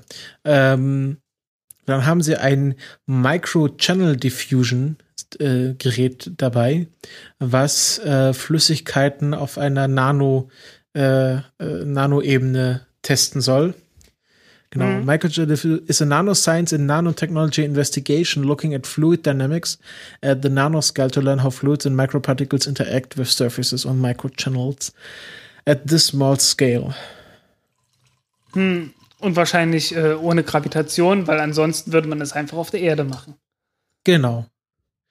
Dann ein äh, Protein Crystal Growth 4. Ähm, ja, wie schon der Name sagt, es geht um Kristalle. Äh, ah, genau. Äh, werden Proteinkristalle gezüchtet. Hm. Ähm, dann ähm, Mold. I collect fungus and mold. Do you have any hobbies? I collect spores, molds, and fungus. Äh, Microbial Observatory. Ähm, und da sieht man schon das Foto äh, Schimmel. Ja, was sonst? Mold. Genau. Und dann äh, Micro 10, the full name äh, of the Micro 10 äh, Influence of Microgravity on Production of Aspergillus Secondary Metabolites. Ähm, genau. Micro 10 examines how the stress represented by microgravity triggers changes in a model species, Aspergillus nidulans, an important species used in many areas of research. Ist, ich bekomme doch hier Probleme mit dem Stream. Das ist scheiße. Genau. Was haben wir da noch? Genes in Space One. Genes in Space One is a student-developed experiment to test whether the polymerase chain, okay, es geht also um Polymerase, Polymerase-Kettenreaktion. genau, Hm. can be used to study DNA alterations aboard a spacecraft. Okay, also es geht um DNA-Veränderung im Weltraum. Hm? Ja, Polymerase-Kettenreaktion ist äh, das, äh, das typische Ding, was man benutzt, um DNA zu, zu bestimmen. Letzten Endes, Mhm. um zu untersuchen, ob. Ah, okay. Und dann Komm, noch, es kommen erste Durchsagen im Stream. ja, und dann noch Norse. Ähm, ein, Night, ein S- Stickstoff-Sauerstoff ähm, Auffüllsystem. Um, okay, es geht um, um Gas nachfüllen. Für die. In previous years, breathable air for ISS repressuration was delivered bei, beim ATV, das ist ja jetzt in Rente. Genau. Ähm, Refill War ja auch nicht okay, also es geht Obwohl- einfach um Luft. Ja, es geht um Luft. Nicht mal heiße Luft, sondern kalte Luft. Schlimm. Aber nicht supergekühlte Luft wie bei der Raumpatrouille Orion, oder? Nee, also. Wo du eigentlich äh, nach vorne überkippen müsstest, ne? Ja, aber das, äh, sie mussten ja runterkühlen. Hm. Ob die, ob die Falcon 9 auch, auch schlafende, Schlafende Res- Reserve hat? Ja. Also die Centaur-Stufe hat auf jeden Fall schlafende Reserve. Aber die war dann ganz schön wach. Ja. Ja, also äh, Reserve hat die auf jeden Fall. Also ähm, gerade die, die zweite, also äh, die Reserve kommt einmal dadurch einfach zustande, äh, dass du halt die, das Landemanöver hast. Na, also wenn irgendwie beim Start relativ zeitig ein Triebwerk ausfällt, dann, dann kann die erste Stufe das halt kompensieren. Ganz einfach, weil die am Ende halt noch jede Menge Treibstoffreserve hat, wo sie dann halt noch kräftig nachlegen kann. Wenn, weil wenn ein Triebwerk ausfällt, hast du mehr Gravitationsverluste und so. Äh, ja, muss dann halt kompensieren. Hat ja auch schon einmal geklappt.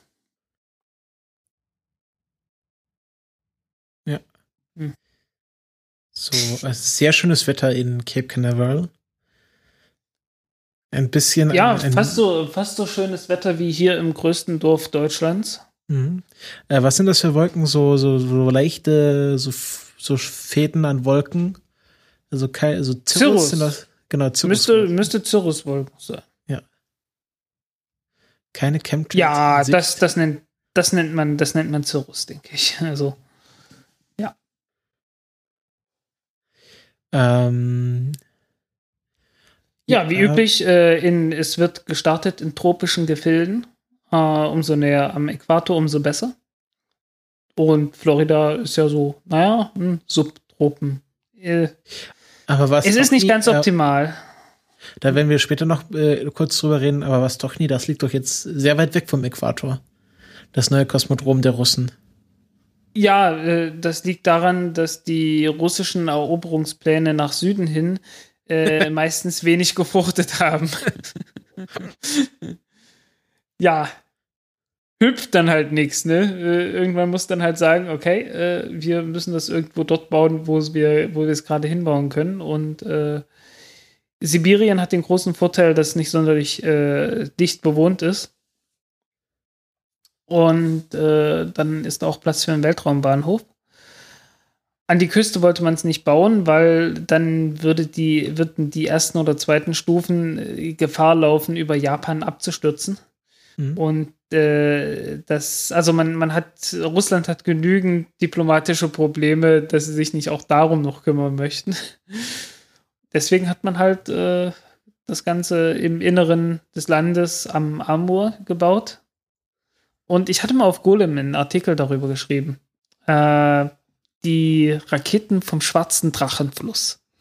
Weil, wenn man über die Grenze geht, der Amur ist ein, ein Grenzfluss zwischen Japan und China. Äh, in China Amur. ist das Ding, heißt das, na, äh, äh, zwischen Japan und China? Hä? Zwischen Russland der und China. Der Fluss zwischen Sorry. Japan und China, auch gemeinhin Pazifik genannt.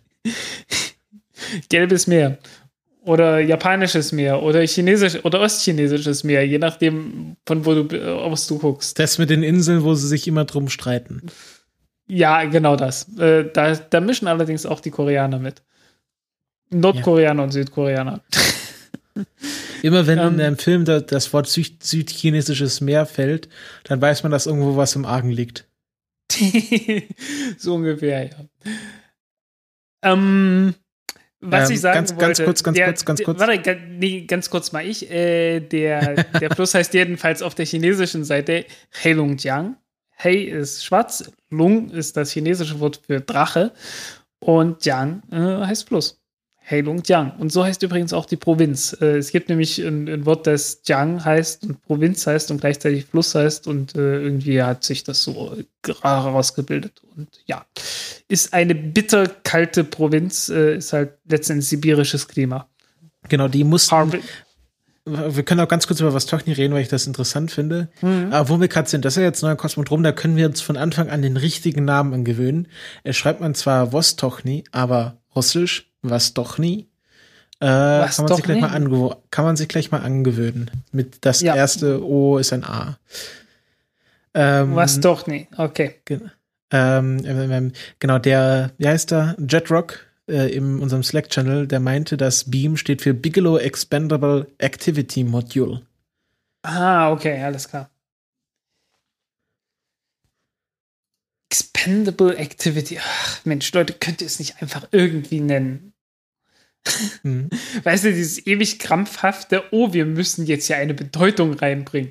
Was ich sehr lustig finde, ähm, und ich glaube, diese Bedeutung war unabsichtlich, ähm, äh, sie haben ja auf der, bei, bei Blue Origin auch kleine Experimente für so kurze Schwerelosigkeit mitgeflogen.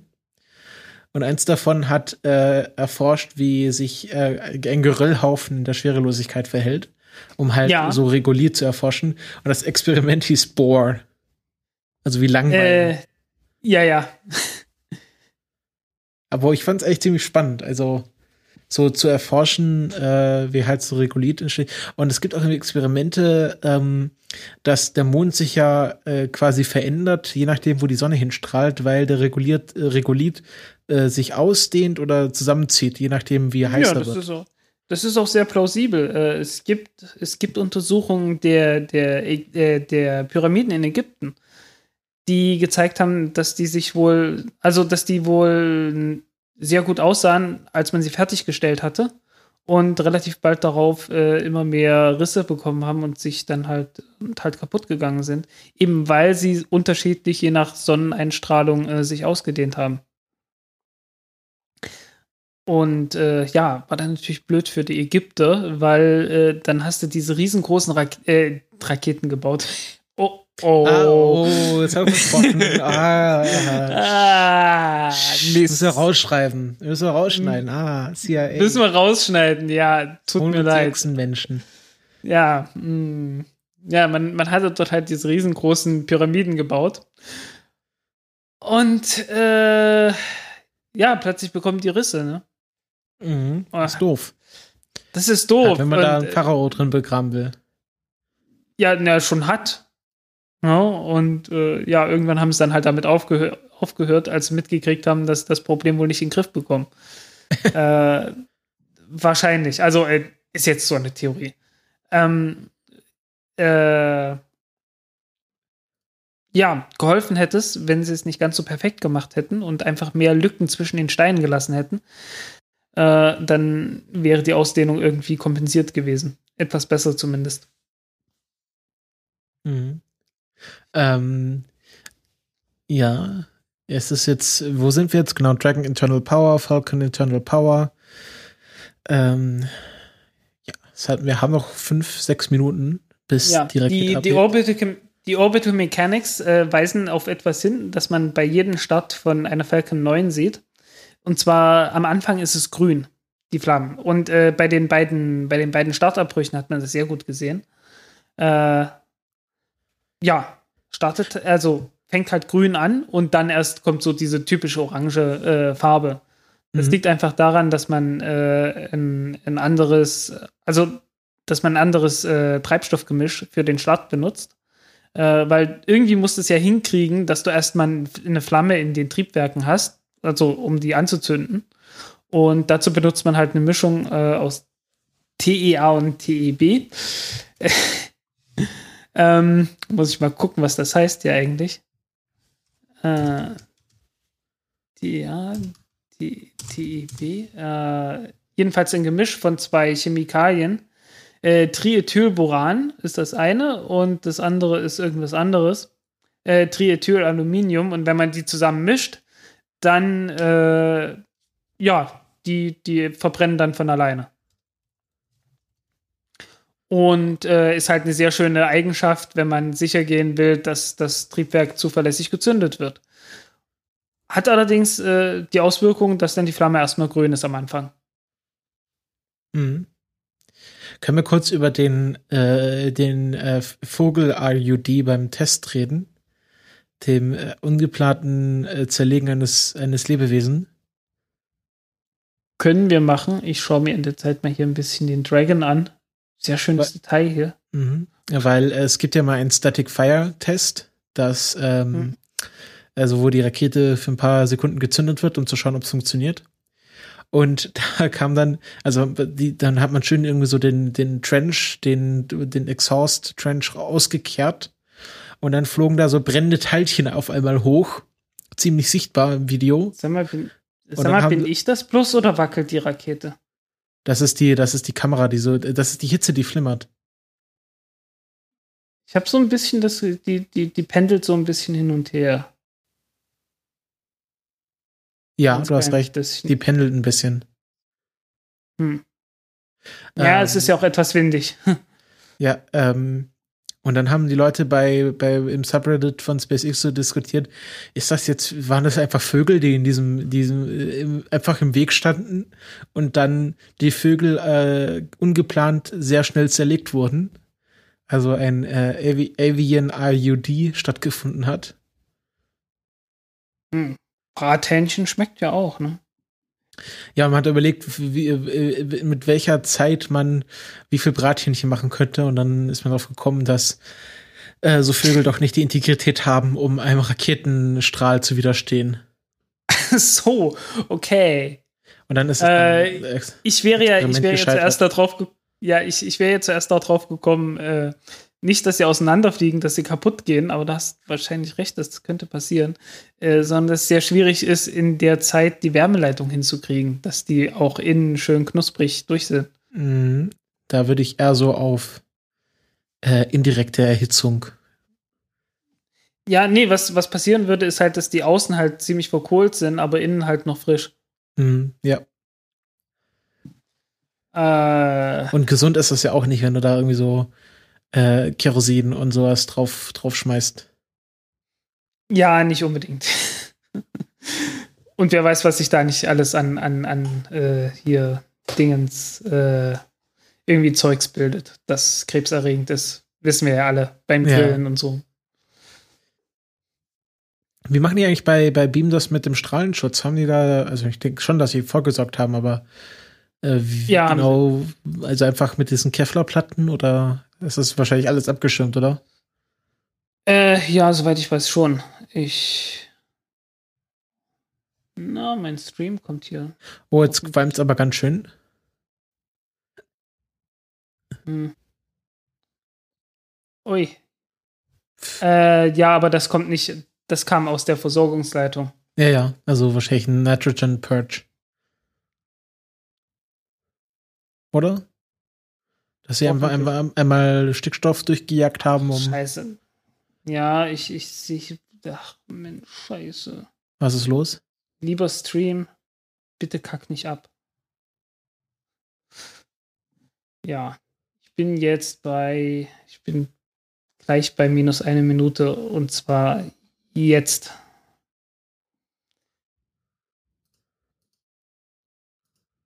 Nee, bleibt immer wieder hängen.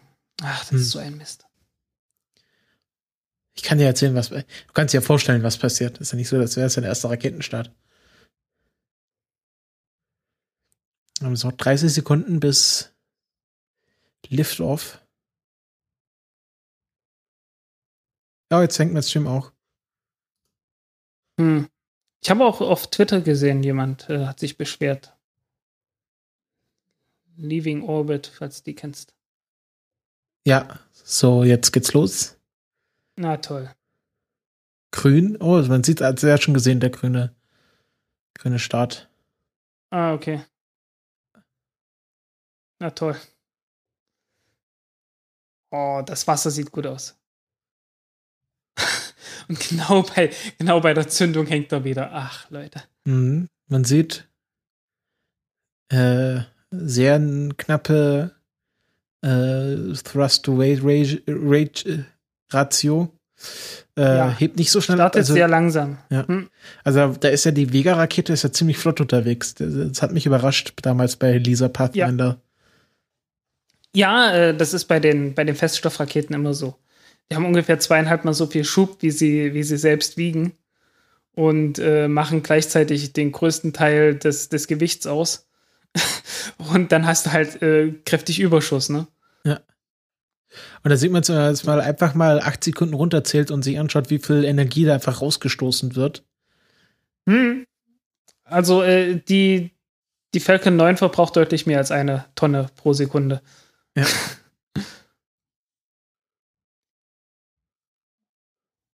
Was ist AOS von Level? Acquisition of Signal. Ach ja, natürlich. Ich finde es auch so lustig, wenn sie in diesem super ernsten, äh, super humorbefreiten äh, Technical Chat sagen, of course I still love you. ja.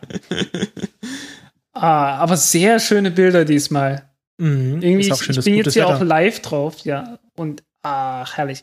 Immer wieder schön, wenn, wenn man sieht, wie sich, äh, wenn die Rakete so in Richtung Vakuum kommt und der, äh, der Abgasstrahl immer weiter auffächert. Ich liebe das.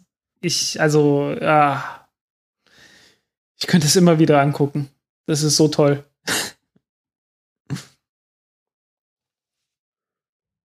Ja, äh, hatten wir ja schon ein paar Mal erklärt, äh, liegt halt einfach daran, ja, wie gesagt, äh, die Düsen sind dafür optimiert, dass sie äh, beim Start gut funktionieren, äh, unten in der Atmosphäre. Und umso weiter man rauskommt, umso mehr dehnen sich die Gase weiter aus. Hätte man jetzt eine größere Düse da oben, könnte man sehr viel effizientere ähm, Triebwerke bauen. Aber die würden dann halt beim Start nicht funktionieren. Nun gibt es äh, Möglichkeiten, dass man sagt, okay, äh, wir, wir bauen hier einfach eine, eine Düsenverlängerung rein, die man dann irgendwann ausfahren kann. So, äh, Aber, okay, Brennschluss. aber, da hat mir irgendwie das Aber gefehlt zu deiner ausfahrbaren Ja, Düse. ja, ich. Äh, ja, aber wiegt halt mehr. Und Mhm, okay. zusätzliches, zusätzliches Risiko, dass es nicht funktioniert und so, ne? Cool. Die zweite Stufe fängt jetzt an, sich aufzuglühen. Ja. Wo ich die Kamera sehe, ähm, kann ich noch ganz kurz erwähnen, äh, wir werden auch in Zukunft bei russischen Staats äh, Onboard-Kameras haben. Jedenfalls bei der Einweihung von Vostochny. Ah, sehr schön. Denn äh, sie wollen auch äh, bei der Sojus und zwar ganz oben nach unten schauen. Ähm, Und das halt natürlich aus Prestigegründen. Oder flog irgendwas gerade weg? Irgendein Ja, du das auch? ist die. Ja, ja, das ist die, äh, äh, die Nasenkappe von Ah, okay. Dragon. Äh, darunter ist dann halt die, die, äh, die Luftschleuse. Und die willst natürlich beim Start, wenn du mit ja, mehrfacher Schallgeschwindigkeit durch die Atmosphäre flügst, äh, nicht unbedingt der Atmosphäre aussetzen. Ne? Deswegen ist da halt oben so eine Kappe drauf. Und die muss dann halt weg. Äh, erstens, damit man andocken kann. Zweitens äh, ist halt noch mal Gewicht. Und äh, weniger Gewicht heißt mehr Performance. Mhm. So. Was, äh, wieso ist eigentlich diese ganze, dieser ganze Motorteil immer in so Plastik eingewickelt? Äh, Wärme. Einfach Okay. äh, die, die Wärmeabstrahlung von der Düse hinten ist relativ heftig. Ah, okay. Und äh, ich kann mich noch gut erinnern, beim allerersten Start hatten die halt die, das Problem gehabt, dass die, dass die Hitze von der von dem Triebwerk äh, die Elektronik gegrillt hat. Und daraufhin äh, hat halt die Steuerung versagt und das Ding ist halt weiter gelaufen, aber konnte halt nicht mehr gesteuert werden. Und die zweite Stufe ist dadurch äh, beinahe komplett außer Kontrolle geraten. Also sie war außer Kontrolle de facto, fing auch immer mehr an zu schlingern, aber sie hat mit Ach und Krach gerade so Glück, dass sie äh, in Orbit war, äh, bevor das komplett außer, aus dem Ruder gelaufen ist. Das Ding taumelte dann halt im Orbit, aber äh, es war erstmal im Orbit. Es war auch nicht ganz in dem Orbit, in dem es hätte sein sollen, aber äh, war ja scheißegal, ne? Äh, es ist halt immer von Vorteil, wenn der erste Flug so weit funktioniert, dass das Ding nicht gleich wieder runterkommt. Ja, Ja. und dann hat man halt angefangen, das Ganze äh, schön alles äh, abzudecken, damit da, äh, damit man halt ordentliche Wärme hat.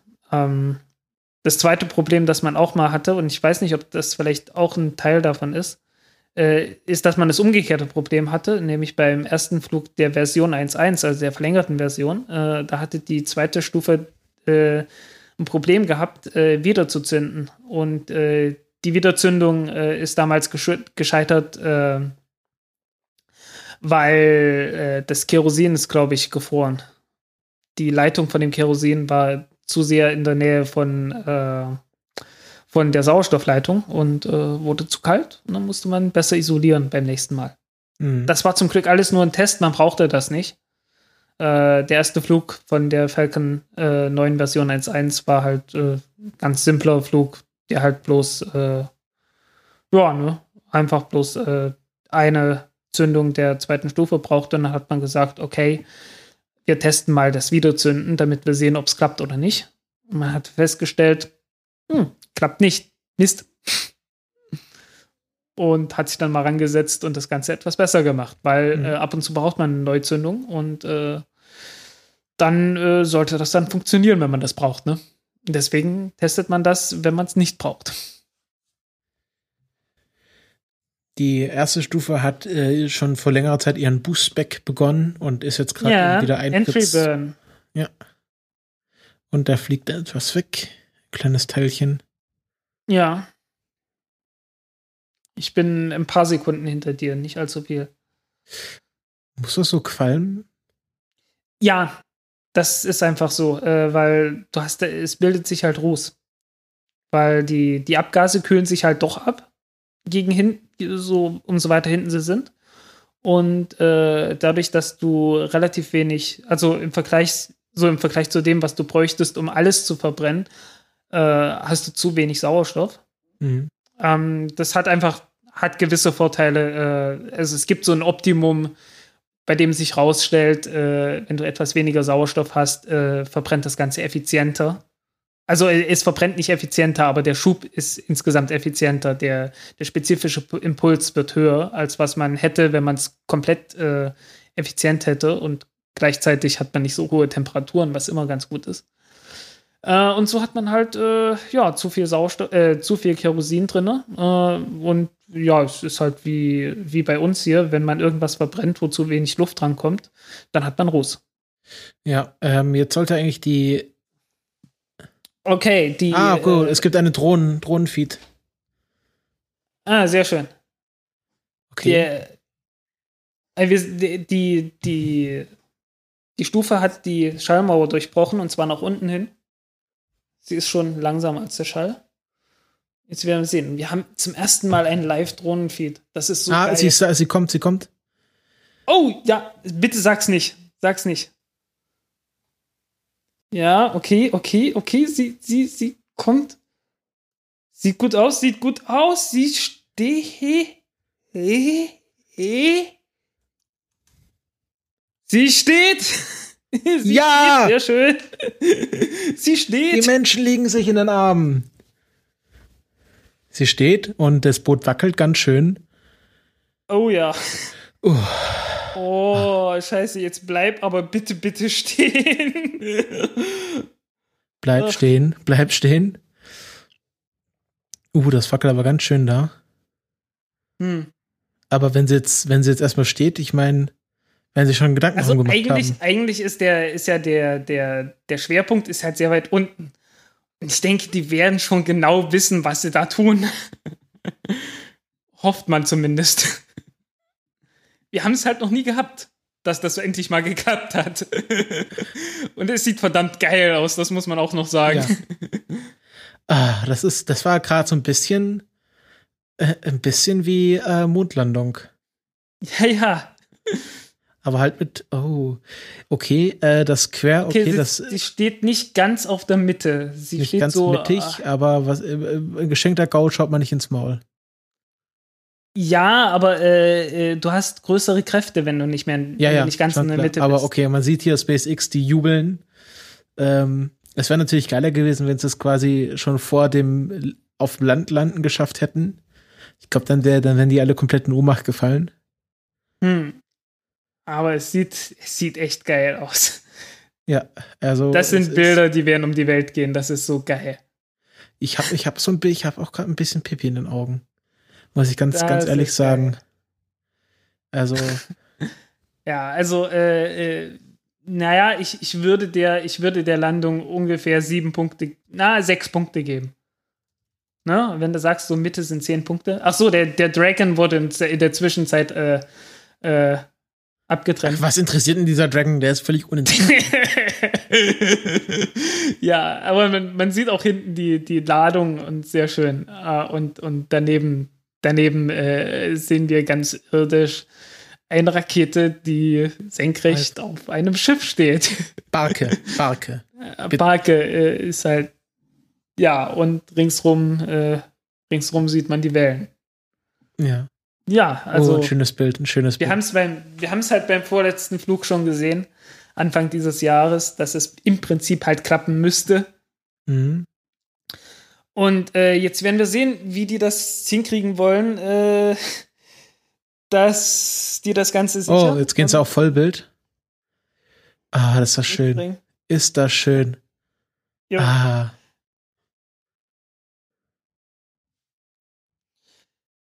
Ja. Lieber ESA, guckt euch das an. Guckt euch das Ding an. Ja, jetzt ganz, äh, genau, der Genie sagt, Schweißer raus und jetzt schnell ein paar, Bol- äh, ein paar, Mhm. paar Schweißnähte setzen. Ja, ja, äh, keine Schweißnähte, aber äh, die wollen Schuhe drüber schnallen, über die, über die Enden von den Beinen. Genau, genau. Und genau. die dann halt, und die dann halt festschweißen. Ein paar Schüchen. Ja. Ah, das ist, ah, das habe ich gar nicht erwartet. Ich weiß, man ist ja jetzt in dieser Erwartungshaltung gewesen. Ja, das klappt sowieso nicht und es ist nicht so schlimm. Wie viele, wie viele Testflüge haben sie gemacht? Ne? Genau, und wir waren, äh, weißt du, wir sind, wir sind diese Generation, äh, die dabei waren, als es mal nicht geklappt hat. Also so, alle, Gener Ja, alle jed, Leute, die und zwar jetzt, jedes einzelne, und zwar jedes einzelne verdammte Mal. genau, das sind genau wie die Leute, die damals bei den Mars-Missionen so oft auf, äh, auf ein Signal gewartet haben und dann kam nichts. Hm. Genau, jetzt haben wir hier so eine Kameraansicht. Ich nehme an, dass das irgendwie noch so äh, eine undeployte. 501. Ich habe Hm? keine Ahnung. Nee, also Solar Arrays müssten eigentlich schon draußen. 501. Wo, wo? Ich weiß nicht, wo die Kamera sitzen soll.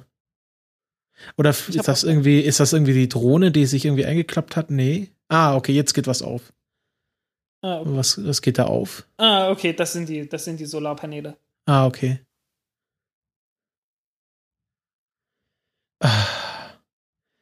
Uh, uh. So. Wie gesagt, aber das Ding ist noch nicht zu Hause, ne? Ja, aber sei mal nicht so pessimistisch.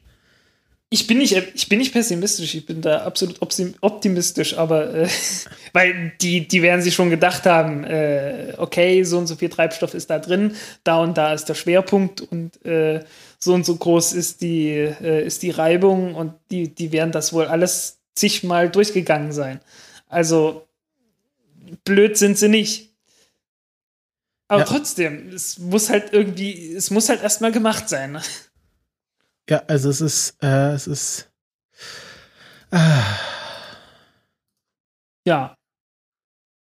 Beim letzten Oh, so Mal hat es ja überhaupt nicht geklappt und äh, sie haben ja irgendwie noch nicht so richtig gesagt, woran es gelegen hat.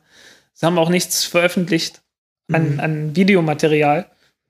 Ich glaube, es kam einfach zu schnell rein. Ja, es, es sah so aus wie äh, nicht genug Treibstoff. Mhm. Irgendwie beim, beim, Bremsen, beim Bremsmanöver ist irgendwie der Treibstoff ausgegangen und dann hat das einfach äh, die Rakete da reingehauen. Ja, aber wo ich sagen muss, wo wir gerade die Solarpaneele von äh, Dragon sehen, ich finde die ja vom Cygnus-Frachter sehr cool. Die haben ja so flexible und dann klappen die so aus wie so Schmetterlinge. Hm. So fump. Ja. Ah, wir haben, wir haben ein bisschen. Okay, sie ist off-center, aber steht mit allen vier Beinchen auf der Barke und alle, alle vier Beinchen sind eingeloggt. Hm.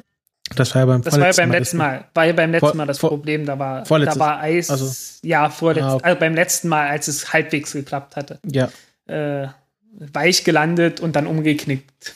Einfach weil. Ja, weil da irgendwie sich Eis gebildet hatte bei diesem Einlog-Mechanismus. Und äh, ich muss sagen, das ist schon ein Stück Raumfahrtgeschichte, die hier geschrieben wurde. Jetzt Ja, mal hier von, äh, von Blue Origin abgesehen. Die haben hier eine Rakete Mhm. gelandet, die auch wirklich ein, ein Raumschiff äh, in den Orbit Mhm. gebracht hat. Und das Ding hier soll noch mal fliegen. Und äh, der, äh, der erste Kunde soll ja SES sein.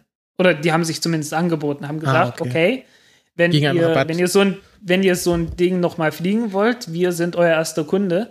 Äh, aber der Flug, den Flug, äh, äh, für den Flug bezahlen wir euch dann plus 30 Millionen. Nicht 60.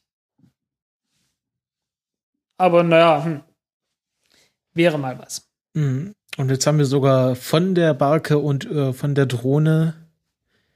Also wir haben, wir sehen hier ein Live-Bild von einer Drohne, ähm, die ein, eine, äh, eine, eine automatisch gesteuerte Barke zeigt, auf der gerade eine Rakete gelandet ist. Und das Mhm. alles sehen wir übers Internet. Das hättest, das hättest du dir vor 20 Jahren auch nicht gedacht. Nee, nicht so richtig. Nicht so richtig. Vor allem, Ja, äh, wo wir und, gerade bei äh, Drohnentechnik ich, sind. Also ich, äh, das, das Dumme ist, ich habe nicht Pipi in den, in den Augen, aber anderswo. ich habe hier viel zu viel Tee getrunken. Ja, jetzt ist ja, ich, ich, ich rufe dann, wenn sie umfällt. Nee, nee, es war nur, es war nur, es war nur die Kamera, die gewackelt. Ich hatte gerade wirklich ein bisschen Angst, aber es war nur die Kamera, die gewackelt. Ja, ja. Nee, also es, es sieht gut aus. Ja. Ja. ich bin gleich wieder da. Ja.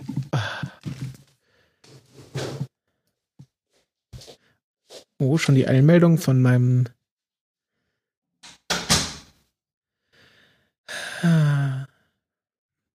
Ich habe, ich hatte, also ich hatte wirklich gerade Pipi in den Augen. Das war, es war also auch so unerwartet.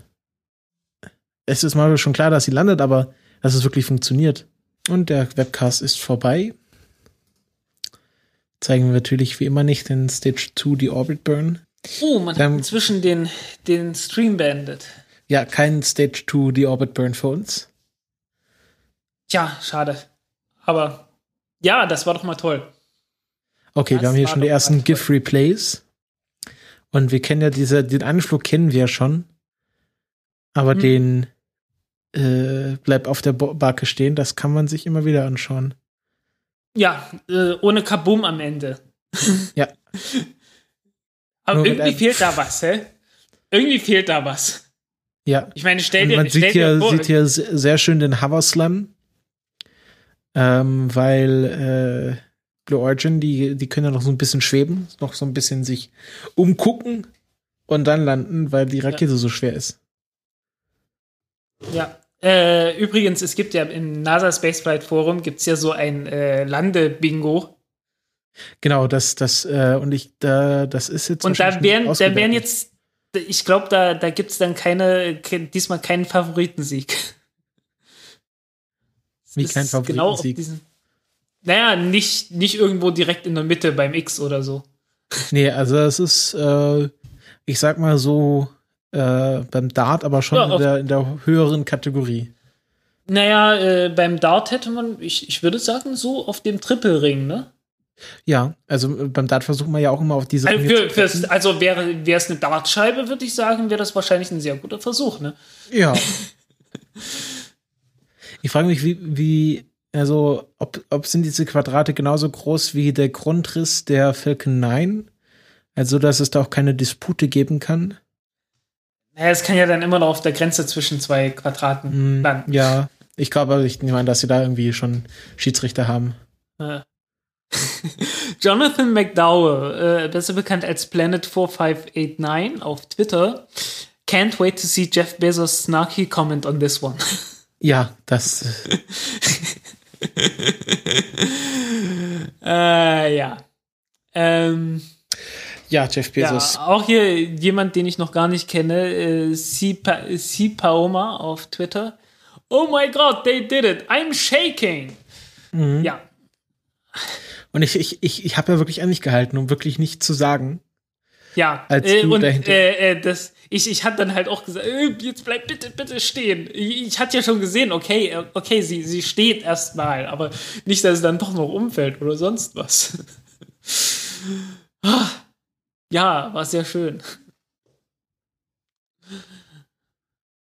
Ja, und äh, damit sind wir ja auch fast schon beim, beim nächsten Thema.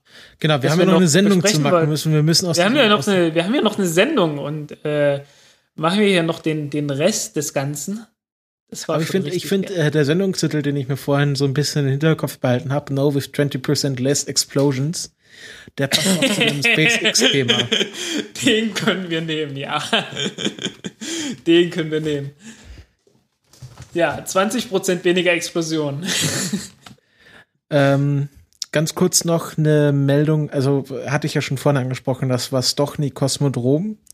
Ähm, sollte ja schon im letzten Dezember eröffnet werden mit einem Flug. Hm. Ähm, wer nicht weiß, was das was Stochny Kosmodrom ist, das ist das niegelnagelneue, frisch gebaute, der frisch gebaute Weltraumbahnhof der Russen.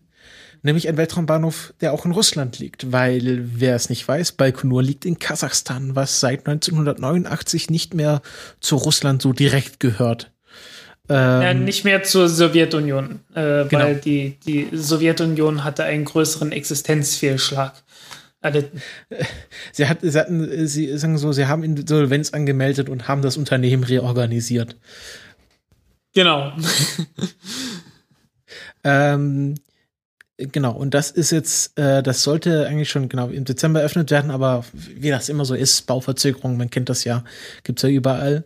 Und Putin hat dann so gesagt, okay, äh, 12. April, Cosmonaut, Co- Cosmonaut Day, wer es nicht weiß, 12. April 1961, erster Flug eines Menschen im All, Juri Gagarin, und seitdem ist der 12. April ein, äh, ich weiß nicht, offizieller Feiertag, auf jeden Fall in der Sowjetunion war er offizieller Feiertag und ich glaube, er wird immer noch zelebriert und äh, natürlich unter Space-Fans ist er immer noch sehr wichtig. Und er hat gesagt, es wäre doch geil, wenn wir am 12. April das neue Kosmodrom einweiden könnten. Und äh, ich sag mal, so nah dran ist auch, also sagen wir so, es ist anscheinend auch in der Grenzen, nämlich am 27. April um 5 Uhr 1 Moskau-Time. Das ist ähm, 22 Uhr 1 Eastern Daylight Time. Das ist, wie viel, wie viele Stunden sind wir da jetzt zurück? Äh, sorry, äh, was? Sorry, äh, worum ging's? Worum? 22 Was Uhr. Was, was doch nie. Oh, es, ich habe keine Ahnung, sind das fünf, sechs Stunden? Wenn es Nee, von- chinesische Zeit ist, kann, kann, kannst, du, kannst du von Eastern Daylight Time rechnen. 22 Uhr 1 Eastern Daylight Time ist. Äh, 22 Uhr 1 Eastern Daylight Time ist plus 6 ist 4 Uhr morgens. Und auch in Sommerzeit? Äh, Eastern Daylight Time ist Sommerzeit. Okay. Also um 6 Uhr morgens für uns. Äh, Haben wir noch 4 eine Uhr St- morgens. 4 Uhr morgens. 22 Uhr plus 6 Stunden. Genau. Ist 4 Uhr Ähm, morgens. am 27. April. Und nee, ähm, ja, also wir werden es nochmal genau nachprüfen. Und es wird eine Soyuz 2 äh, Punkt 1a. Und äh, diese Soyuz 2 wurde e- extra für das äh, für dieses Kosmodrom entwickelt, weil man äh, diese so Soyuz wirklich lange durch die durch die russische Steppe transportieren muss, irgendwie 1000 Kilometer per Eisenbahn von vom Bauort bis zu bis zum Abflugsort. 1000 nur? Das dürften sehr viel mehr sein. Ich weiß es nicht. Ich hab's, ich, ich, ich Also es müssten ein paar Tausend sein. Eher so 10.000. Warte kurz, ich hab's hier gerade offen. Preparation Launch. So jetzt, so jetzt, so jetzt. Hm, oh, ich hatte es doch irgendwo. Genau, warte. Ah, genau. Ähm, äh, special, specially, nee, specific, also speziell für, den, für die Benutzung von äh, Vostochny äh, kann die Soyo- Soyuz 2 bis zu 100 Stunden ähm, get- vollgetankt auf dem Launchpad st- stehen, also etwas mehr als drei, etwas mehr als vier Tage. Und äh, genau, 10.000 Kilometer. Ja, sag ich doch. Sag Genau, ich doch. Man muss, muss einmal quer durch Russland. Äh, Das ist mehr als Genau. 1000 Kilometer. Ähm, genau, es ist äh, 6600 Kilometer mit dem Zug von Samara im südlichen Russland bis in den tiefen Osten. Hm. Und ähm, genau, deswegen wurde diese Soyuz 2 dafür entwickelt. Und was die Soyuz 2 auch noch speziell macht, äh, die äh, hat eine Kamera jetzt für den nächsten Flug, also für den Flug von Vostochny. Äh, das heißt, wir werden Onboard-Views äh, von einer Soyuz-Rakete das erste Mal sehen. Von außen.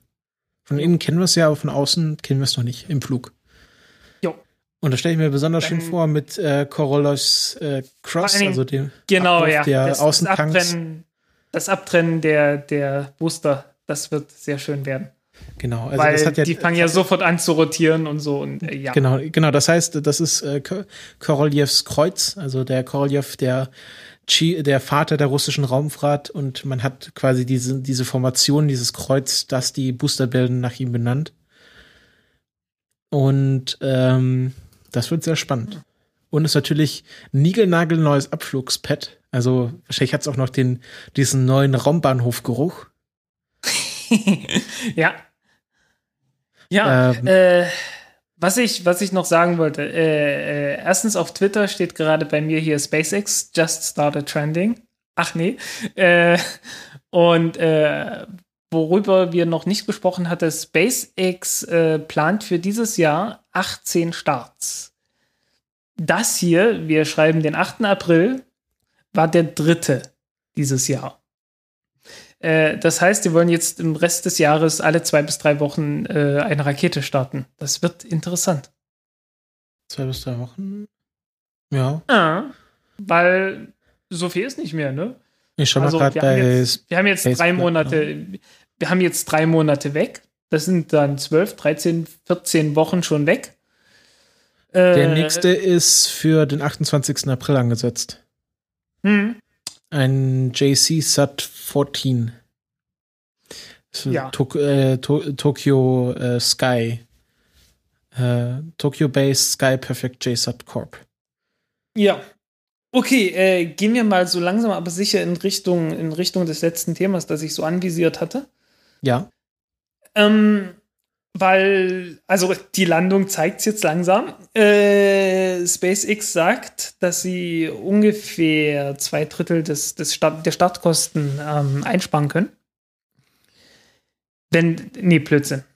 Ich habe Unsinn erzählt, ungefähr ein Drittel. 30 Prozent können sie ungefähr einsparen, wenn sie die erste Stufe wiederverwenden. Woraufhin dann so ein Start äh, nicht mehr um die 60 Millionen, sondern ein bisschen mehr als 40 Millionen äh, kosten wird. Was sich ernsthaft lohnen sollte. Und wenn sie sich entscheiden, okay, wir haben jetzt eine Rakete schon ein paar Mal benutzt und äh, irgendwann müssten wir sie ausmustern, dann können sie immer noch sagen, ja, jetzt packen wir die einmal richtig voll und äh, starten die einfach, ohne sie zu landen. Mit voller Leistung und äh, können die halt benutzen, wie sie früher die Raketen halt so benutzt haben. Ähm, so heißen, die, Wiederbe die Wiederverwendung lohnt sich auf jeden Fall. Das ist auf jeden Fall erstmal wirtschaftlich. Ähm, ja, wer das alles nicht so richtig glaubt, ist die ESA. die sagt, äh, ja, also wir, wir bauen ja jetzt die, die Ariane 6 Rakete. Äh, die soll jetzt nur noch halb so viel kosten wie die Ariane 5 Rakete bei der gleichen Nutzlast. Was äh, irgendwie, eigentlich müsste es denen die Schamesröte ins Gesicht treiben. No? Meinst du Mhm. nicht auch? Doch, Weil, doch. wie lange, wie lange haben die gesagt, ja, nö, also Ariane 5 Rakete, das ist so teuer. Mhm. Und äh, ist, bestenfalls können wir hier ein bisschen was an der zweiten Stufe, an der, an der Oberstufe ändern. Und dann kriegen wir hier noch zwei Tonnen mehr raus. Und ja, dann, dann kommen wir vielleicht ohne diese 20 Millionen Subventionen aus, äh, weil äh, so eine, so eine, waren's 20 Millionen pro Start, irgend sowas in der Größenordnung. Äh, ich glaube, äh, eine Ariane 5 Rakete kostet irgendwie nominell 170 Millionen, wird aber bloß mit 150 Millionen Einnahmen abgerechnet und so. Also wird halt alles subventioniert. Äh, und da hat man gesagt, ja, wir, wir entwickeln hier eine neue Oberstufe. Äh, dann kostet die Rakete immer noch genauso viel, aber bringt halt zwei Tonnen mehr in Umlauf äh, in, die, in den GTO-Orbit. Kann dann zwei große Satelliten anstatt einen großen und einen kleinen transportieren. Und dann ist das zumindest ohne Subvention wirtschaftlich. Ja, und ein paar Jahre später sagt man plötzlich, ja, wir können ja ganz locker mal die Hälfte der Kosten einsparen. ist, also, äh, hallo? Da, da kann Aber man mal äh, sagen, da, da, da, ich sag mal, damit sind sie nicht allein. da kann man mal sagen, da, da, der alte Sinnspruch der FDP, der Markt regelt das, hat das tatsächlich hier geregelt. Ja, muss man sagen. Äh, weil, also die ESA ist damit nicht allein. Bei der JAXA ist es genauso. Äh, die äh, H2-Rakete war von Japan, äh, war im Wesentlichen auffällig durch ihren hohen Preis. Und die H3-Rakete, rate mal, was mit der H3-Rakete passieren wird. Sie wird günstiger. Ja, kostet nur noch halb so viel. Wow. Und äh, die ULA will sich von der Atlas V-Rakete verabschieden. Und was denkst du, was sie gesagt hat über die Vulkan-Rakete? Günstiger. Ja, auch nur noch halb so viel. Hm. Komisch. Ein Komisch. Schelm, der Böses dabei denkt. Ein Schelm, wer Bezos dabei. Ja, und ähm, sie wollen jetzt auch äh, russische, russische Techniken anwenden. Äh, wer? Na, also die, Die ESA, ESA. hat schon lange russische. Ja, die, die, ja, ja, okay, sie wollen es, ja, genauso wie SpaceX halt. No, äh, sie wollen halt anfangen, die Raketen liegend zu bauen. Mhm. äh, wenn man drauf gekommen ist, äh, dass es vielleicht doch keine so schlaue Idee ist, erstmal ein Gebäude zu bauen, das so groß ist wie eine Rakete, so heißen ein Wolkenkratzer, und dieses Gebäude dann auf Rollen zu stellen, so dann, dass man dann einen rollenden Wolkenkratzer hat, den man von A nach B fahren kann. Rollenden Und Wolkenkratzer. ja, ist so so, ein Hochhaushalt, ne? Also Ich habe meine- gehört, dass das äh, VIB, also das ich meine, Vehicle ich, meine ich, ich, wohne hier, ich wohne jetzt hier in einem elfstöckigen Gebäude. Äh, das ist etwas mehr als 30 Meter hoch.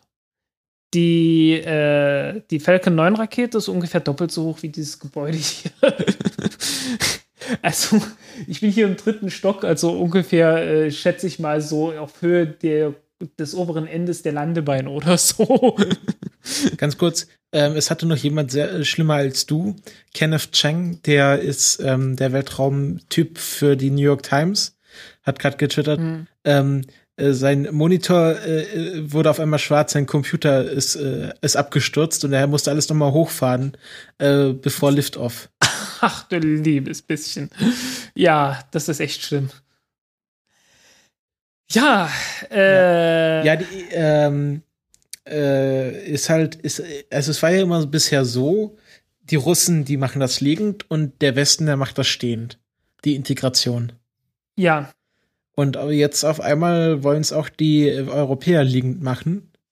Und es, sie haben natürlich auch sehr interessante Argumente dafür genannt. Ist halt so, wenn du eine Rakete liegend zusammenbaust, dann kannst du auch erstmal den oberen Teil irgendwie hier zusammenbauen und äh, musst halt nicht, also wenn du halt stehen baust, musst du halt unten anfangen und dich nach oben weiterbauen. Und wenn du in der Mitte ein Problem hast, dann kannst du nicht währenddessen schon mal die obersten Teile zusammensetzen, weil du musst warten, bis das Problem gelöst wird in der Mitte.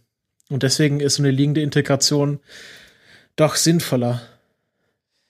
ja, es ist halt, und vor allen Dingen, du, du kannst halt das Gebäude bauen, wie du gerade willst. Es muss halt bloß, ne, und wenn du sagst, okay, ich, ich baue hier eine 10% größere Rakete, dann baust du halt irgendwie 10% an das Gebäude an. Das ist nicht so schlimm. Wenn du das Gebäude aber äh, riesengroß gebaut hast nach oben und dann sagst, hey, ich hätte hier gerne eine Rakete, die 10% höher ist. Wie wär's? dann hast du ein Problem. ne? Kannst nicht so eben machen. Und äh, plötzlich heißt dann halt, wenn du eine neue Rakete haben willst, äh, dass du ein neues Gebäude brauchst und so weiter und so fort. Ne? Also das ist äh, nicht so nicht so toll. Ja. Ähm, Ja, ich finde es immer äh, ganz lustig, die äh, Russen, die haben dann ihre, ihre Sojus-Zusammensetzung und dann haben sie immer diesen großen Holzschreibst Holzschreibtisch davor stehen, wo halt die, die Leute mit den Protokollen sitzen. Weißt du, Hm. äh, und äh, du überlegst dir, erstens, äh, okay, du hast hier ein Stück Technik und da hast du einfach so einen klobigen Holzschreibtisch, der wahrscheinlich noch äh, Brezhnev persönlich gehört hat. Und zweitens, ich würde nicht so unter so einer Rakete stehen, auch wenn die sicher aufgebockt ist. Wenn die runterfällt, dann bist du, bist du Matsch. Ja. Also, wenn hier der Plattenbau einbricht, dann bin ich auch Matsch. Ja, aber so eine Rakete, also so, die steht da auf diesem Bock, also so, Hm, ja. Einfach so leicht schwebend, so aufgelegt. leicht schwebend mit, Gegen, mit Gegengewichten, äh, die aber erst losgelöst werden, wenn der Schub hoch genug ist. Ja. ja. Oh, ich bin nicht der ein ich, ich bin übrigens nicht der Einzige gewesen, dessen Tee kalt geworden ist. äh, Okay, einen großen Teil habe ich trotzdem noch getrunken, aber ja. Ah. Ja, ESA. Ja, sorry, also, wir, alles wir sind hier jetzt wir sind hier jetzt etwas wenig konzentriert. Äh, tut Hm. mir leid. Wir haben auch nicht mehr so viele Ja. Themen. Ja, äh, wie gesagt, auf einmal wird alles günstiger und die haben das jetzt halt so begründet mit, ja, aber wir, unsere Preise sind jetzt genauso wie bei SpaceX. Allerdings erst im Jahr 2020. Also im Jahr 2020 will die ESA in der Lage sein, mit den heutigen Preisen zu konkurrieren. Äh, tatsächlich stimmt das natürlich auch noch nicht, weil ähm, die eigentlich, also so, so voll ausgebaut, so dass die, so dass die äh, Ariane 6 Rakete die Ariane 5 ablöst, wird es erst im Jahr 2023 sein. Das sind jetzt immer noch, noch mal äh, sieben Jahre hin.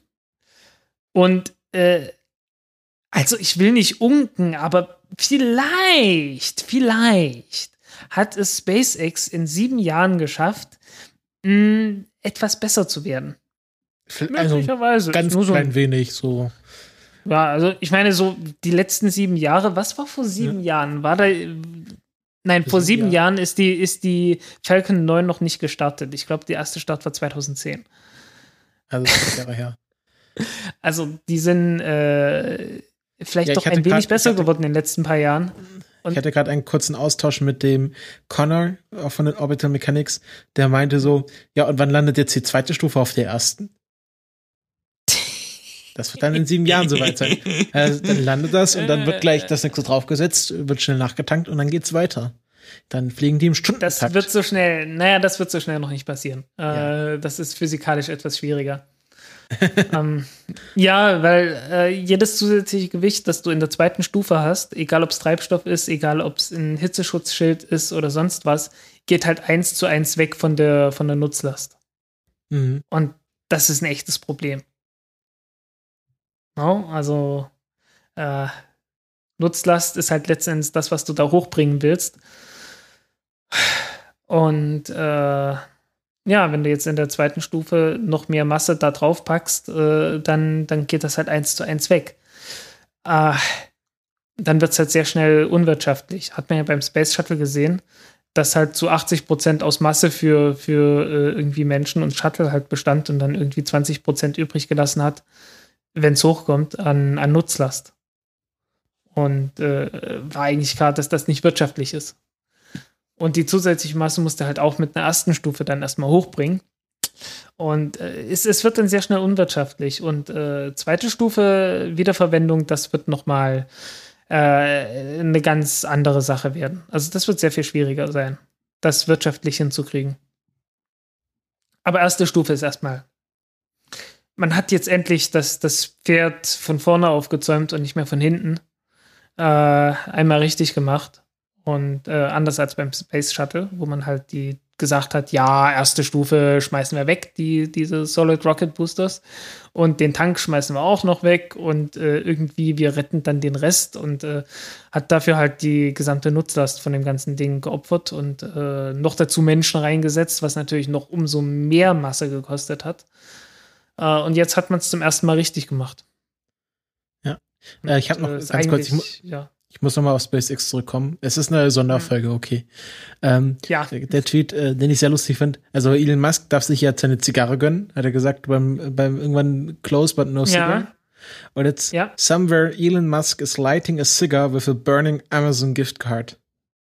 Also irgendwo zündet sich Elon Musk gerade eine Zigarette mit einem brennenden Amazon-Gutschein an. Hm.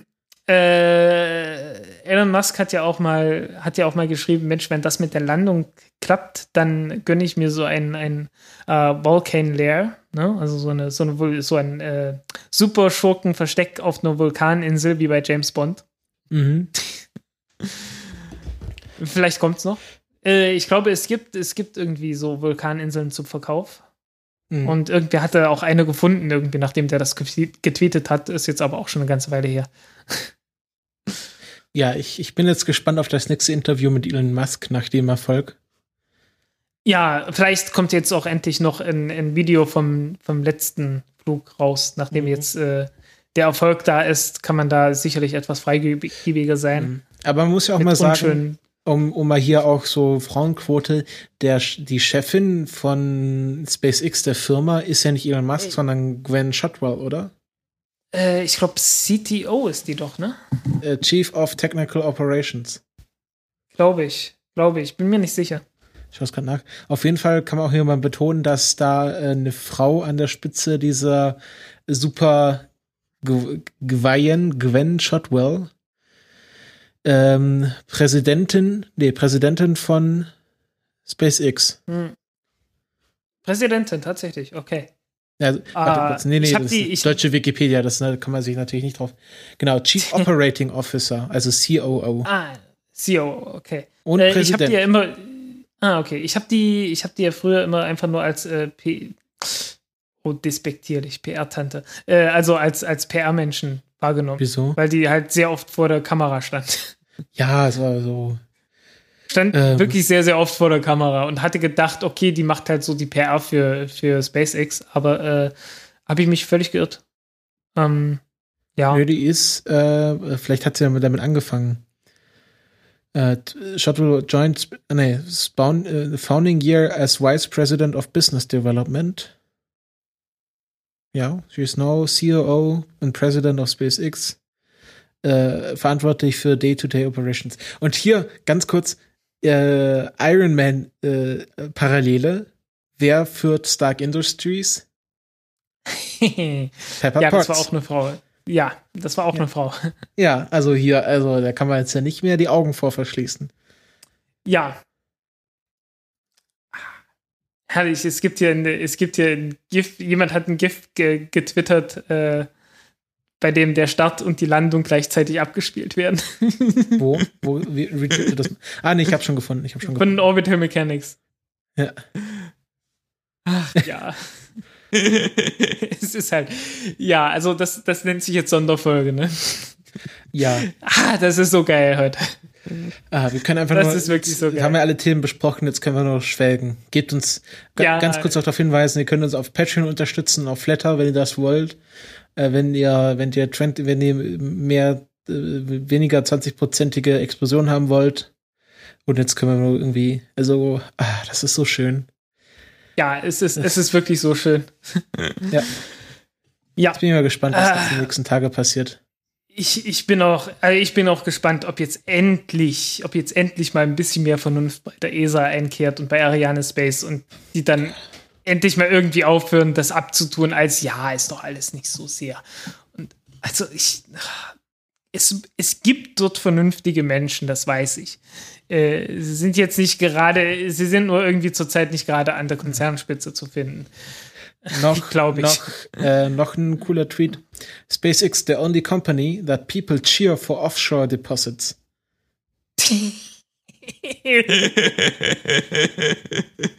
Sehr schön. Also heute bringen sie aber Ja, alle, alle äh, Gags raus. Ja, ja, äh, das Ding, das, das Ding muss auch erstmal nach Hause kommen, du. Ja, da, da werden jetzt ein paar Praktikanten geopfert, die äh, Ja. unter Einsatz ihres Lebens wahrscheinlich in Tauchanzügen dorthin schwimmen müssen mit dem Schneidbrenner Ja. und Ah. mit, mit, Ja. mit dem mit dem mit Allerdings, dem Tacker. äh, okay, okay, die, die einzigen, die wir jetzt noch nicht gesehen haben äh, an, an Witzen, sind äh, die, die Phallus-Symbol-Witze. ja, aber die sind jetzt auch. Weil so ein bisschen, so ein bisschen, Das liegt aber in der Ja, Natur der Sache. also- Also, Raketen, zeig mir mal eine Rakete, die nicht aussieht wie ein Phallus-Symbol. ich kann dir das Gegenteil davon zeigen.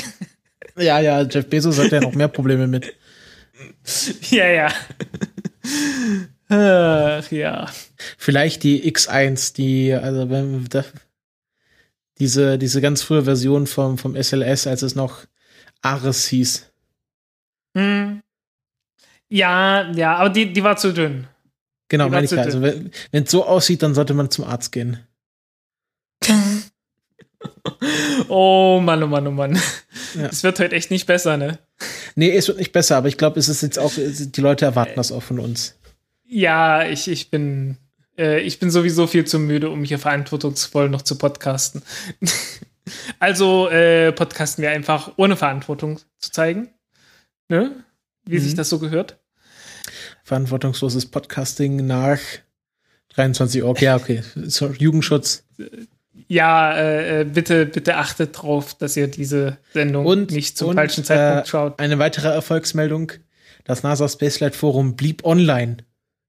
Oh, das ist, das ist erstaunlich. Das ist Well done, ja, Gary. Die, ja, ja, die, die haben, äh, die haben ja auch nachgerüstet, immer wieder. Mhm. Äh, weil die haben ja mit SpaceX äh, immer wieder, wenn irgendwie SpaceX gestartet ist, hatten die erstmal einen Performance-Test von den Servern. Äh, und der ist öfters mal äh, gescheitert. Ja. Down. Dieses Gift, das es wohl gleichzeitig Start und Landung gezeigt wird. Fum, Der, fum. der Hamster, der Hamster ist gut. Ja. ja. Und auch wesentlich weniger Rauch während der Landung. Kann sein. Äh, Ja, la, la, auf, die landen doch bei der Landung nur auf drei Triebwerken oder auf wie vielen? auf einem. Auf einem. Auf einem. Genau. Also, also Das- drei, das, das kriegst du halt nicht hin. Also äh, es gab die Spekulation bei der letzten Landung, ob sie vielleicht äh, das letzte Bremsmanöver mit drei, mit drei Triebwerken gemacht haben und dann zwei ausgeschaltet haben, um dann den letzten Rest der Bremsung noch hinzukriegen. Äh, um halt eine schnellere Bremsung zu, hinzukriegen, die weniger Treibstoff verbraucht. Die Spekulation gab es, wie genau sie es gemacht haben, dazu haben sie sich nicht geäußert. Äh, aber im Allgemeinen ist halt mit einem Triebwerk. Jo. Jo. Wollen wir mal die Folge beenden? Äh, Können wir noch ein bisschen weitermachen für unsere Ja, Patronen? man, man, könnte noch, man könnte noch ein bisschen sagen, äh, die, die Ariane 6 Rakete, ich hatte es halt wirklich bloß gelesen, ich habe ich hab die Quelle nicht mehr wiedergefunden, äh, dass die Booster wohl noch mal etwas verbessert werden sollen, äh, die Feststoffbooster, so dass sie 10% mehr Leistung rausholen können, äh, was vielleicht sinnvoll wäre. Weil dann können sie mit den vier Boostern äh, doch noch 12 Tonnen äh, in den GTO bringen, was wieder heißt, dass sie zwei äh, große Satelliten gleichzeitig äh, starten können. Mhm. Ja. Macht eigentlich die Ariane irgendwas anderes, außer kommerzielle Satelliten hochzuschießen? Ähm, na, ab und zu auch mal andere. Aber das Mit was so ist Rosetta Wichtigste. geflogen? Äh, weiß ich jetzt nicht. Ich bin so müde. ähm, Rosetta. Äh, müsste doch eigentlich. Ist die, oder ist die mit einer russischen geflogen? Ich weiß es nicht. Äh, ich schaue es gerade nach. Äh, Auf jeden Fall ist die. Nee, ah, ne, Ariane 5. Ariane 5 war doch. Hm. Äh, auf jeden Fall ist die Ariane 6.2, also mit nur zwei kleinen Feststoffboostern, äh, dafür gedacht, dass sie halt äh, kleinere Nutzlasten halt etwas billiger in Orbit bringen können, wenn es irgendwie ein spezieller Orbit sein muss. Und die Mhm. dafür keinen zweiten Satelliten finden. Äh, Die bringt nicht ganz so viel. Also Ja. äh, du, du, du verlierst halt sofort die mit einem Schlag die Hälfte der Nutzlast und äh, sparst dabei äh, wie viel sparst du ein? Äh, ich glaube, die Startpreise waren 85 äh, Millionen Euro. 85 Millionen Euro, ein Witz, ne? Zurzeit sind es 170 Millionen Euro pro Start. Äh, für die große Variante 85 Millionen und für die kleine irgendwie 65 oder 70. Mhm. Ja, die Preise sind wirklich ein bisschen Fantasie. Ja, ja, also äh, genauso Atlas 5 Rakete in der kleinsten Variante 160 Millionen, 164 Millionen und Oh je. äh, äh, die genauso viel bringt wie eine Falcon 9 Rakete, die 60 Millionen kostet. also über 100 Millionen weniger. Also es ist, es ist so und man, man kann das nicht begründen mit, ja, wird nicht nachgefragt oder so. Also äh, wenn das alle irgendwie mal eben um mehr als die Hälfte drücken können, also es ist halt, ne? Gut, bei Russland, da war es immer klar gewesen, da haben sie immer alle gesagt, ja, äh, eigentlich äh, verlangen die viel zu, viel zu viel Geld. Ne? Bei den Russen konnte man das sagen. Und äh, hat ja auch gestimmt. Also die Proton-Rakete haben sie jetzt zuletzt für 100 Millionen äh, Euro pro Stadt, nee, 100 Millionen Dollar pro Stadt angeboten. Und die wollen sie jetzt senken auf 70 Millionen, damit sie mit SpaceX mithalten können. Also SpaceX hat da schon richtig den Markt aufgemöbelt. Absolut, absolut. Also überhaupt keine Frage. Äh, ja, und die ESA ist halt immer noch so äh, unterwegs mit, ja, wir können doch nicht ständig alles nachmachen, was, was SpaceX macht, aber ich sag mal, es ist kein Nachmachen, es ist kein Nachäffen, wenn es eine gute Idee ist.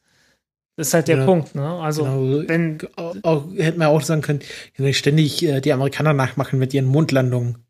Das haben ja dann, ja, die, das finde ich ja so geil, die Russen haben ja am Schluss behauptet, sie wollten nicht zum Mond.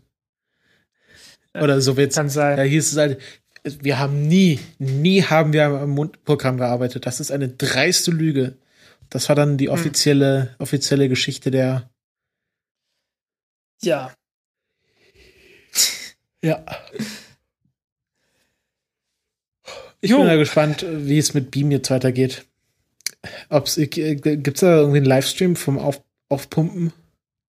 Äh, werden sie sicherlich zeigen. Ja. Also bin Ja, ich mir ziemlich sicher. Und dann wird Beam zwei Jahre am Hm.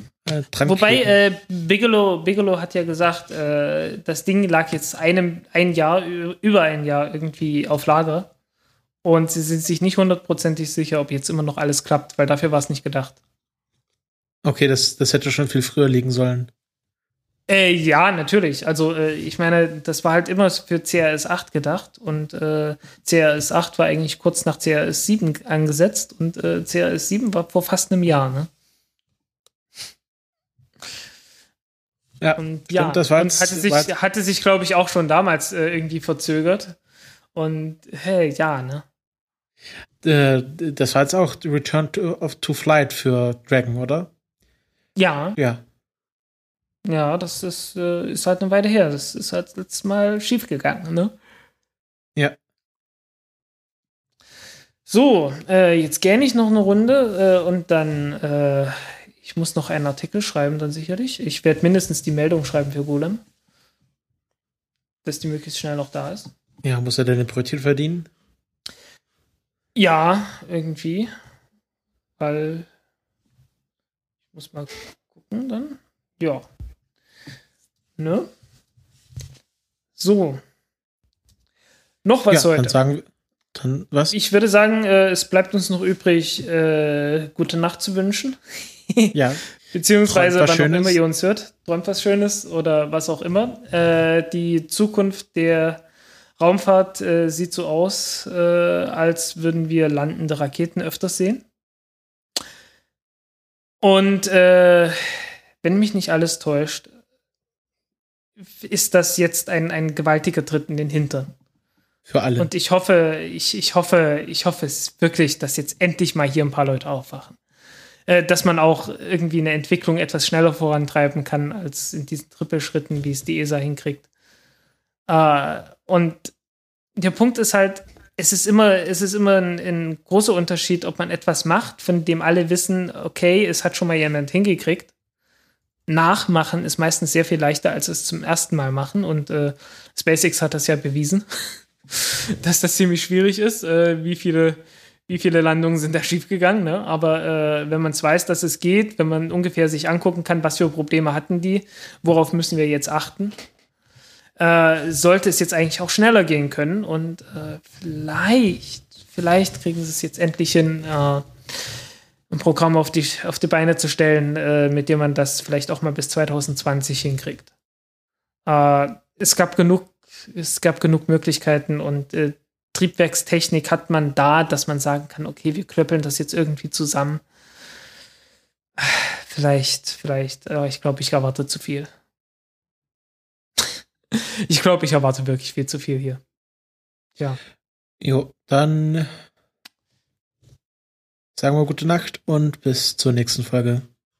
Ja, bis zur nächsten Folge. Dann wieder etwas kurzfristiger, äh, nicht mehr drei Wochen Abstand. Wie gesagt, ich bin Also, umgezogen. äh, Ich lang, hatte also langfristig auch vorausgesagt. Jetzt können wir, können wir auch wieder die Termine etwas früher ankündigen, hoffe ich. Ja, äh, wie gesagt, äh, ich bin umgezogen. Ich äh, habe heute meine Waschmaschine gekriegt, gestern meinen Kühlschrank gekriegt. Ich habe ich hab seit Donnerstag einen Tisch in der Wohnung. Uh, Einen Tisch und Space, einen SpaceX Stuhl. landet eine Rakete und du hast einen Tisch. Das ist etwa ungefähr gleichwertig. Ja, ungefähr, ne? Und, und ich, und ich habe eine, eine angeschlossene Waschmaschine und ein, einen Kühlschrank. Ich, ich bin fast schon im 20. Jahrhundert angekommen. Es fehlt mir nur noch ein Bett. Ja. Ja, dann sage ich mal, gute Zurück Nacht. in die Steinzeit, ne? Zurück in die Steinzeit. Ja, als, als Student kann man das so machen. Ja, äh, bin ich ja nicht mehr. Ich Ja, bin oder seit etwas mehr als einer Woche kein Student mehr. Ich bin jetzt äh, nur noch. Dann wird es äh, aber höchste Journalist. Zeit. Ja, ja. äh, der Witz ist natürlich auch, die Möbelmärkte sind der Flaschenhals, ne? Die Möbelmärkte kriegen es nicht hin, äh, in weniger als einer Woche irgendwie Zeugs zu liefern. Was Wenn beim bei Elektronik. Nee, äh, irgendwie, ich, ich war hier bei einem Möbelmarkt um die Ecke. Und äh, also um die Ecke im Sinne von, äh, innerhalb von zehn Minuten stehe ich dort vor der Tür, ne? Und die brauchen jetzt über eine Woche, um mir Möbel von dort bis hierher zu liefern, weil ich habe halt nichts, mit dem ich Möbel irgendwie schweres Zeugs ernsthaft transportieren könnte. Dafür beauftragen, dafür beauftragen die eine Spedition mit dem Sitz in Dresden. um mir äh, Vielleicht ist das in Zentrallager. gleiche ich habe keine Ahnung Zentrallager um in mir, Dresden. Äh, äh, ja, ja, um mir dieses Ding äh, äh, von der einen Straße zur nächsten zu liefern. äh, nee, nicht mal von der einen zur nächsten, sondern innerhalb der gleichen Straße. Einfach ein paar Nummern weiter unten. Es ist zum Schreien. Also Möbelmärkte gehören auch irgendwie auf die, auf die rote Liste bedrohte Unternehmen. Also. ah. Ja, wenn der 3D-Druck mal richtig anfängt. Also, also äh, es, es, also äh, wenn die pleite gehen, ich weine ihnen keine Tränen nach. Das ist so ein, das ist so ein Sauhaufen vom Geschäftsmodell her. Hey, Elon Musk hat sein Profilbild geändert. Ist das schon länger so? Äh, hä? Das Kindheitsfoto? Äh, kann sein, ja. Hatte er, glaube ich. Ah, ja. Also, wie gesagt, äh, diese, diese Episode ist ein ganz klein wenig ausgefranst. Ein winzig kleines bisschen. Ja, es geht aber. ja. Äh, ihr werdet es uns nachsehen. Äh, es gab einen speziellen Anlass, den wir so schnell nicht wieder erleben werden. Und äh, damit entlassen wir euch in die Nacht. Gute Nacht. Nacht.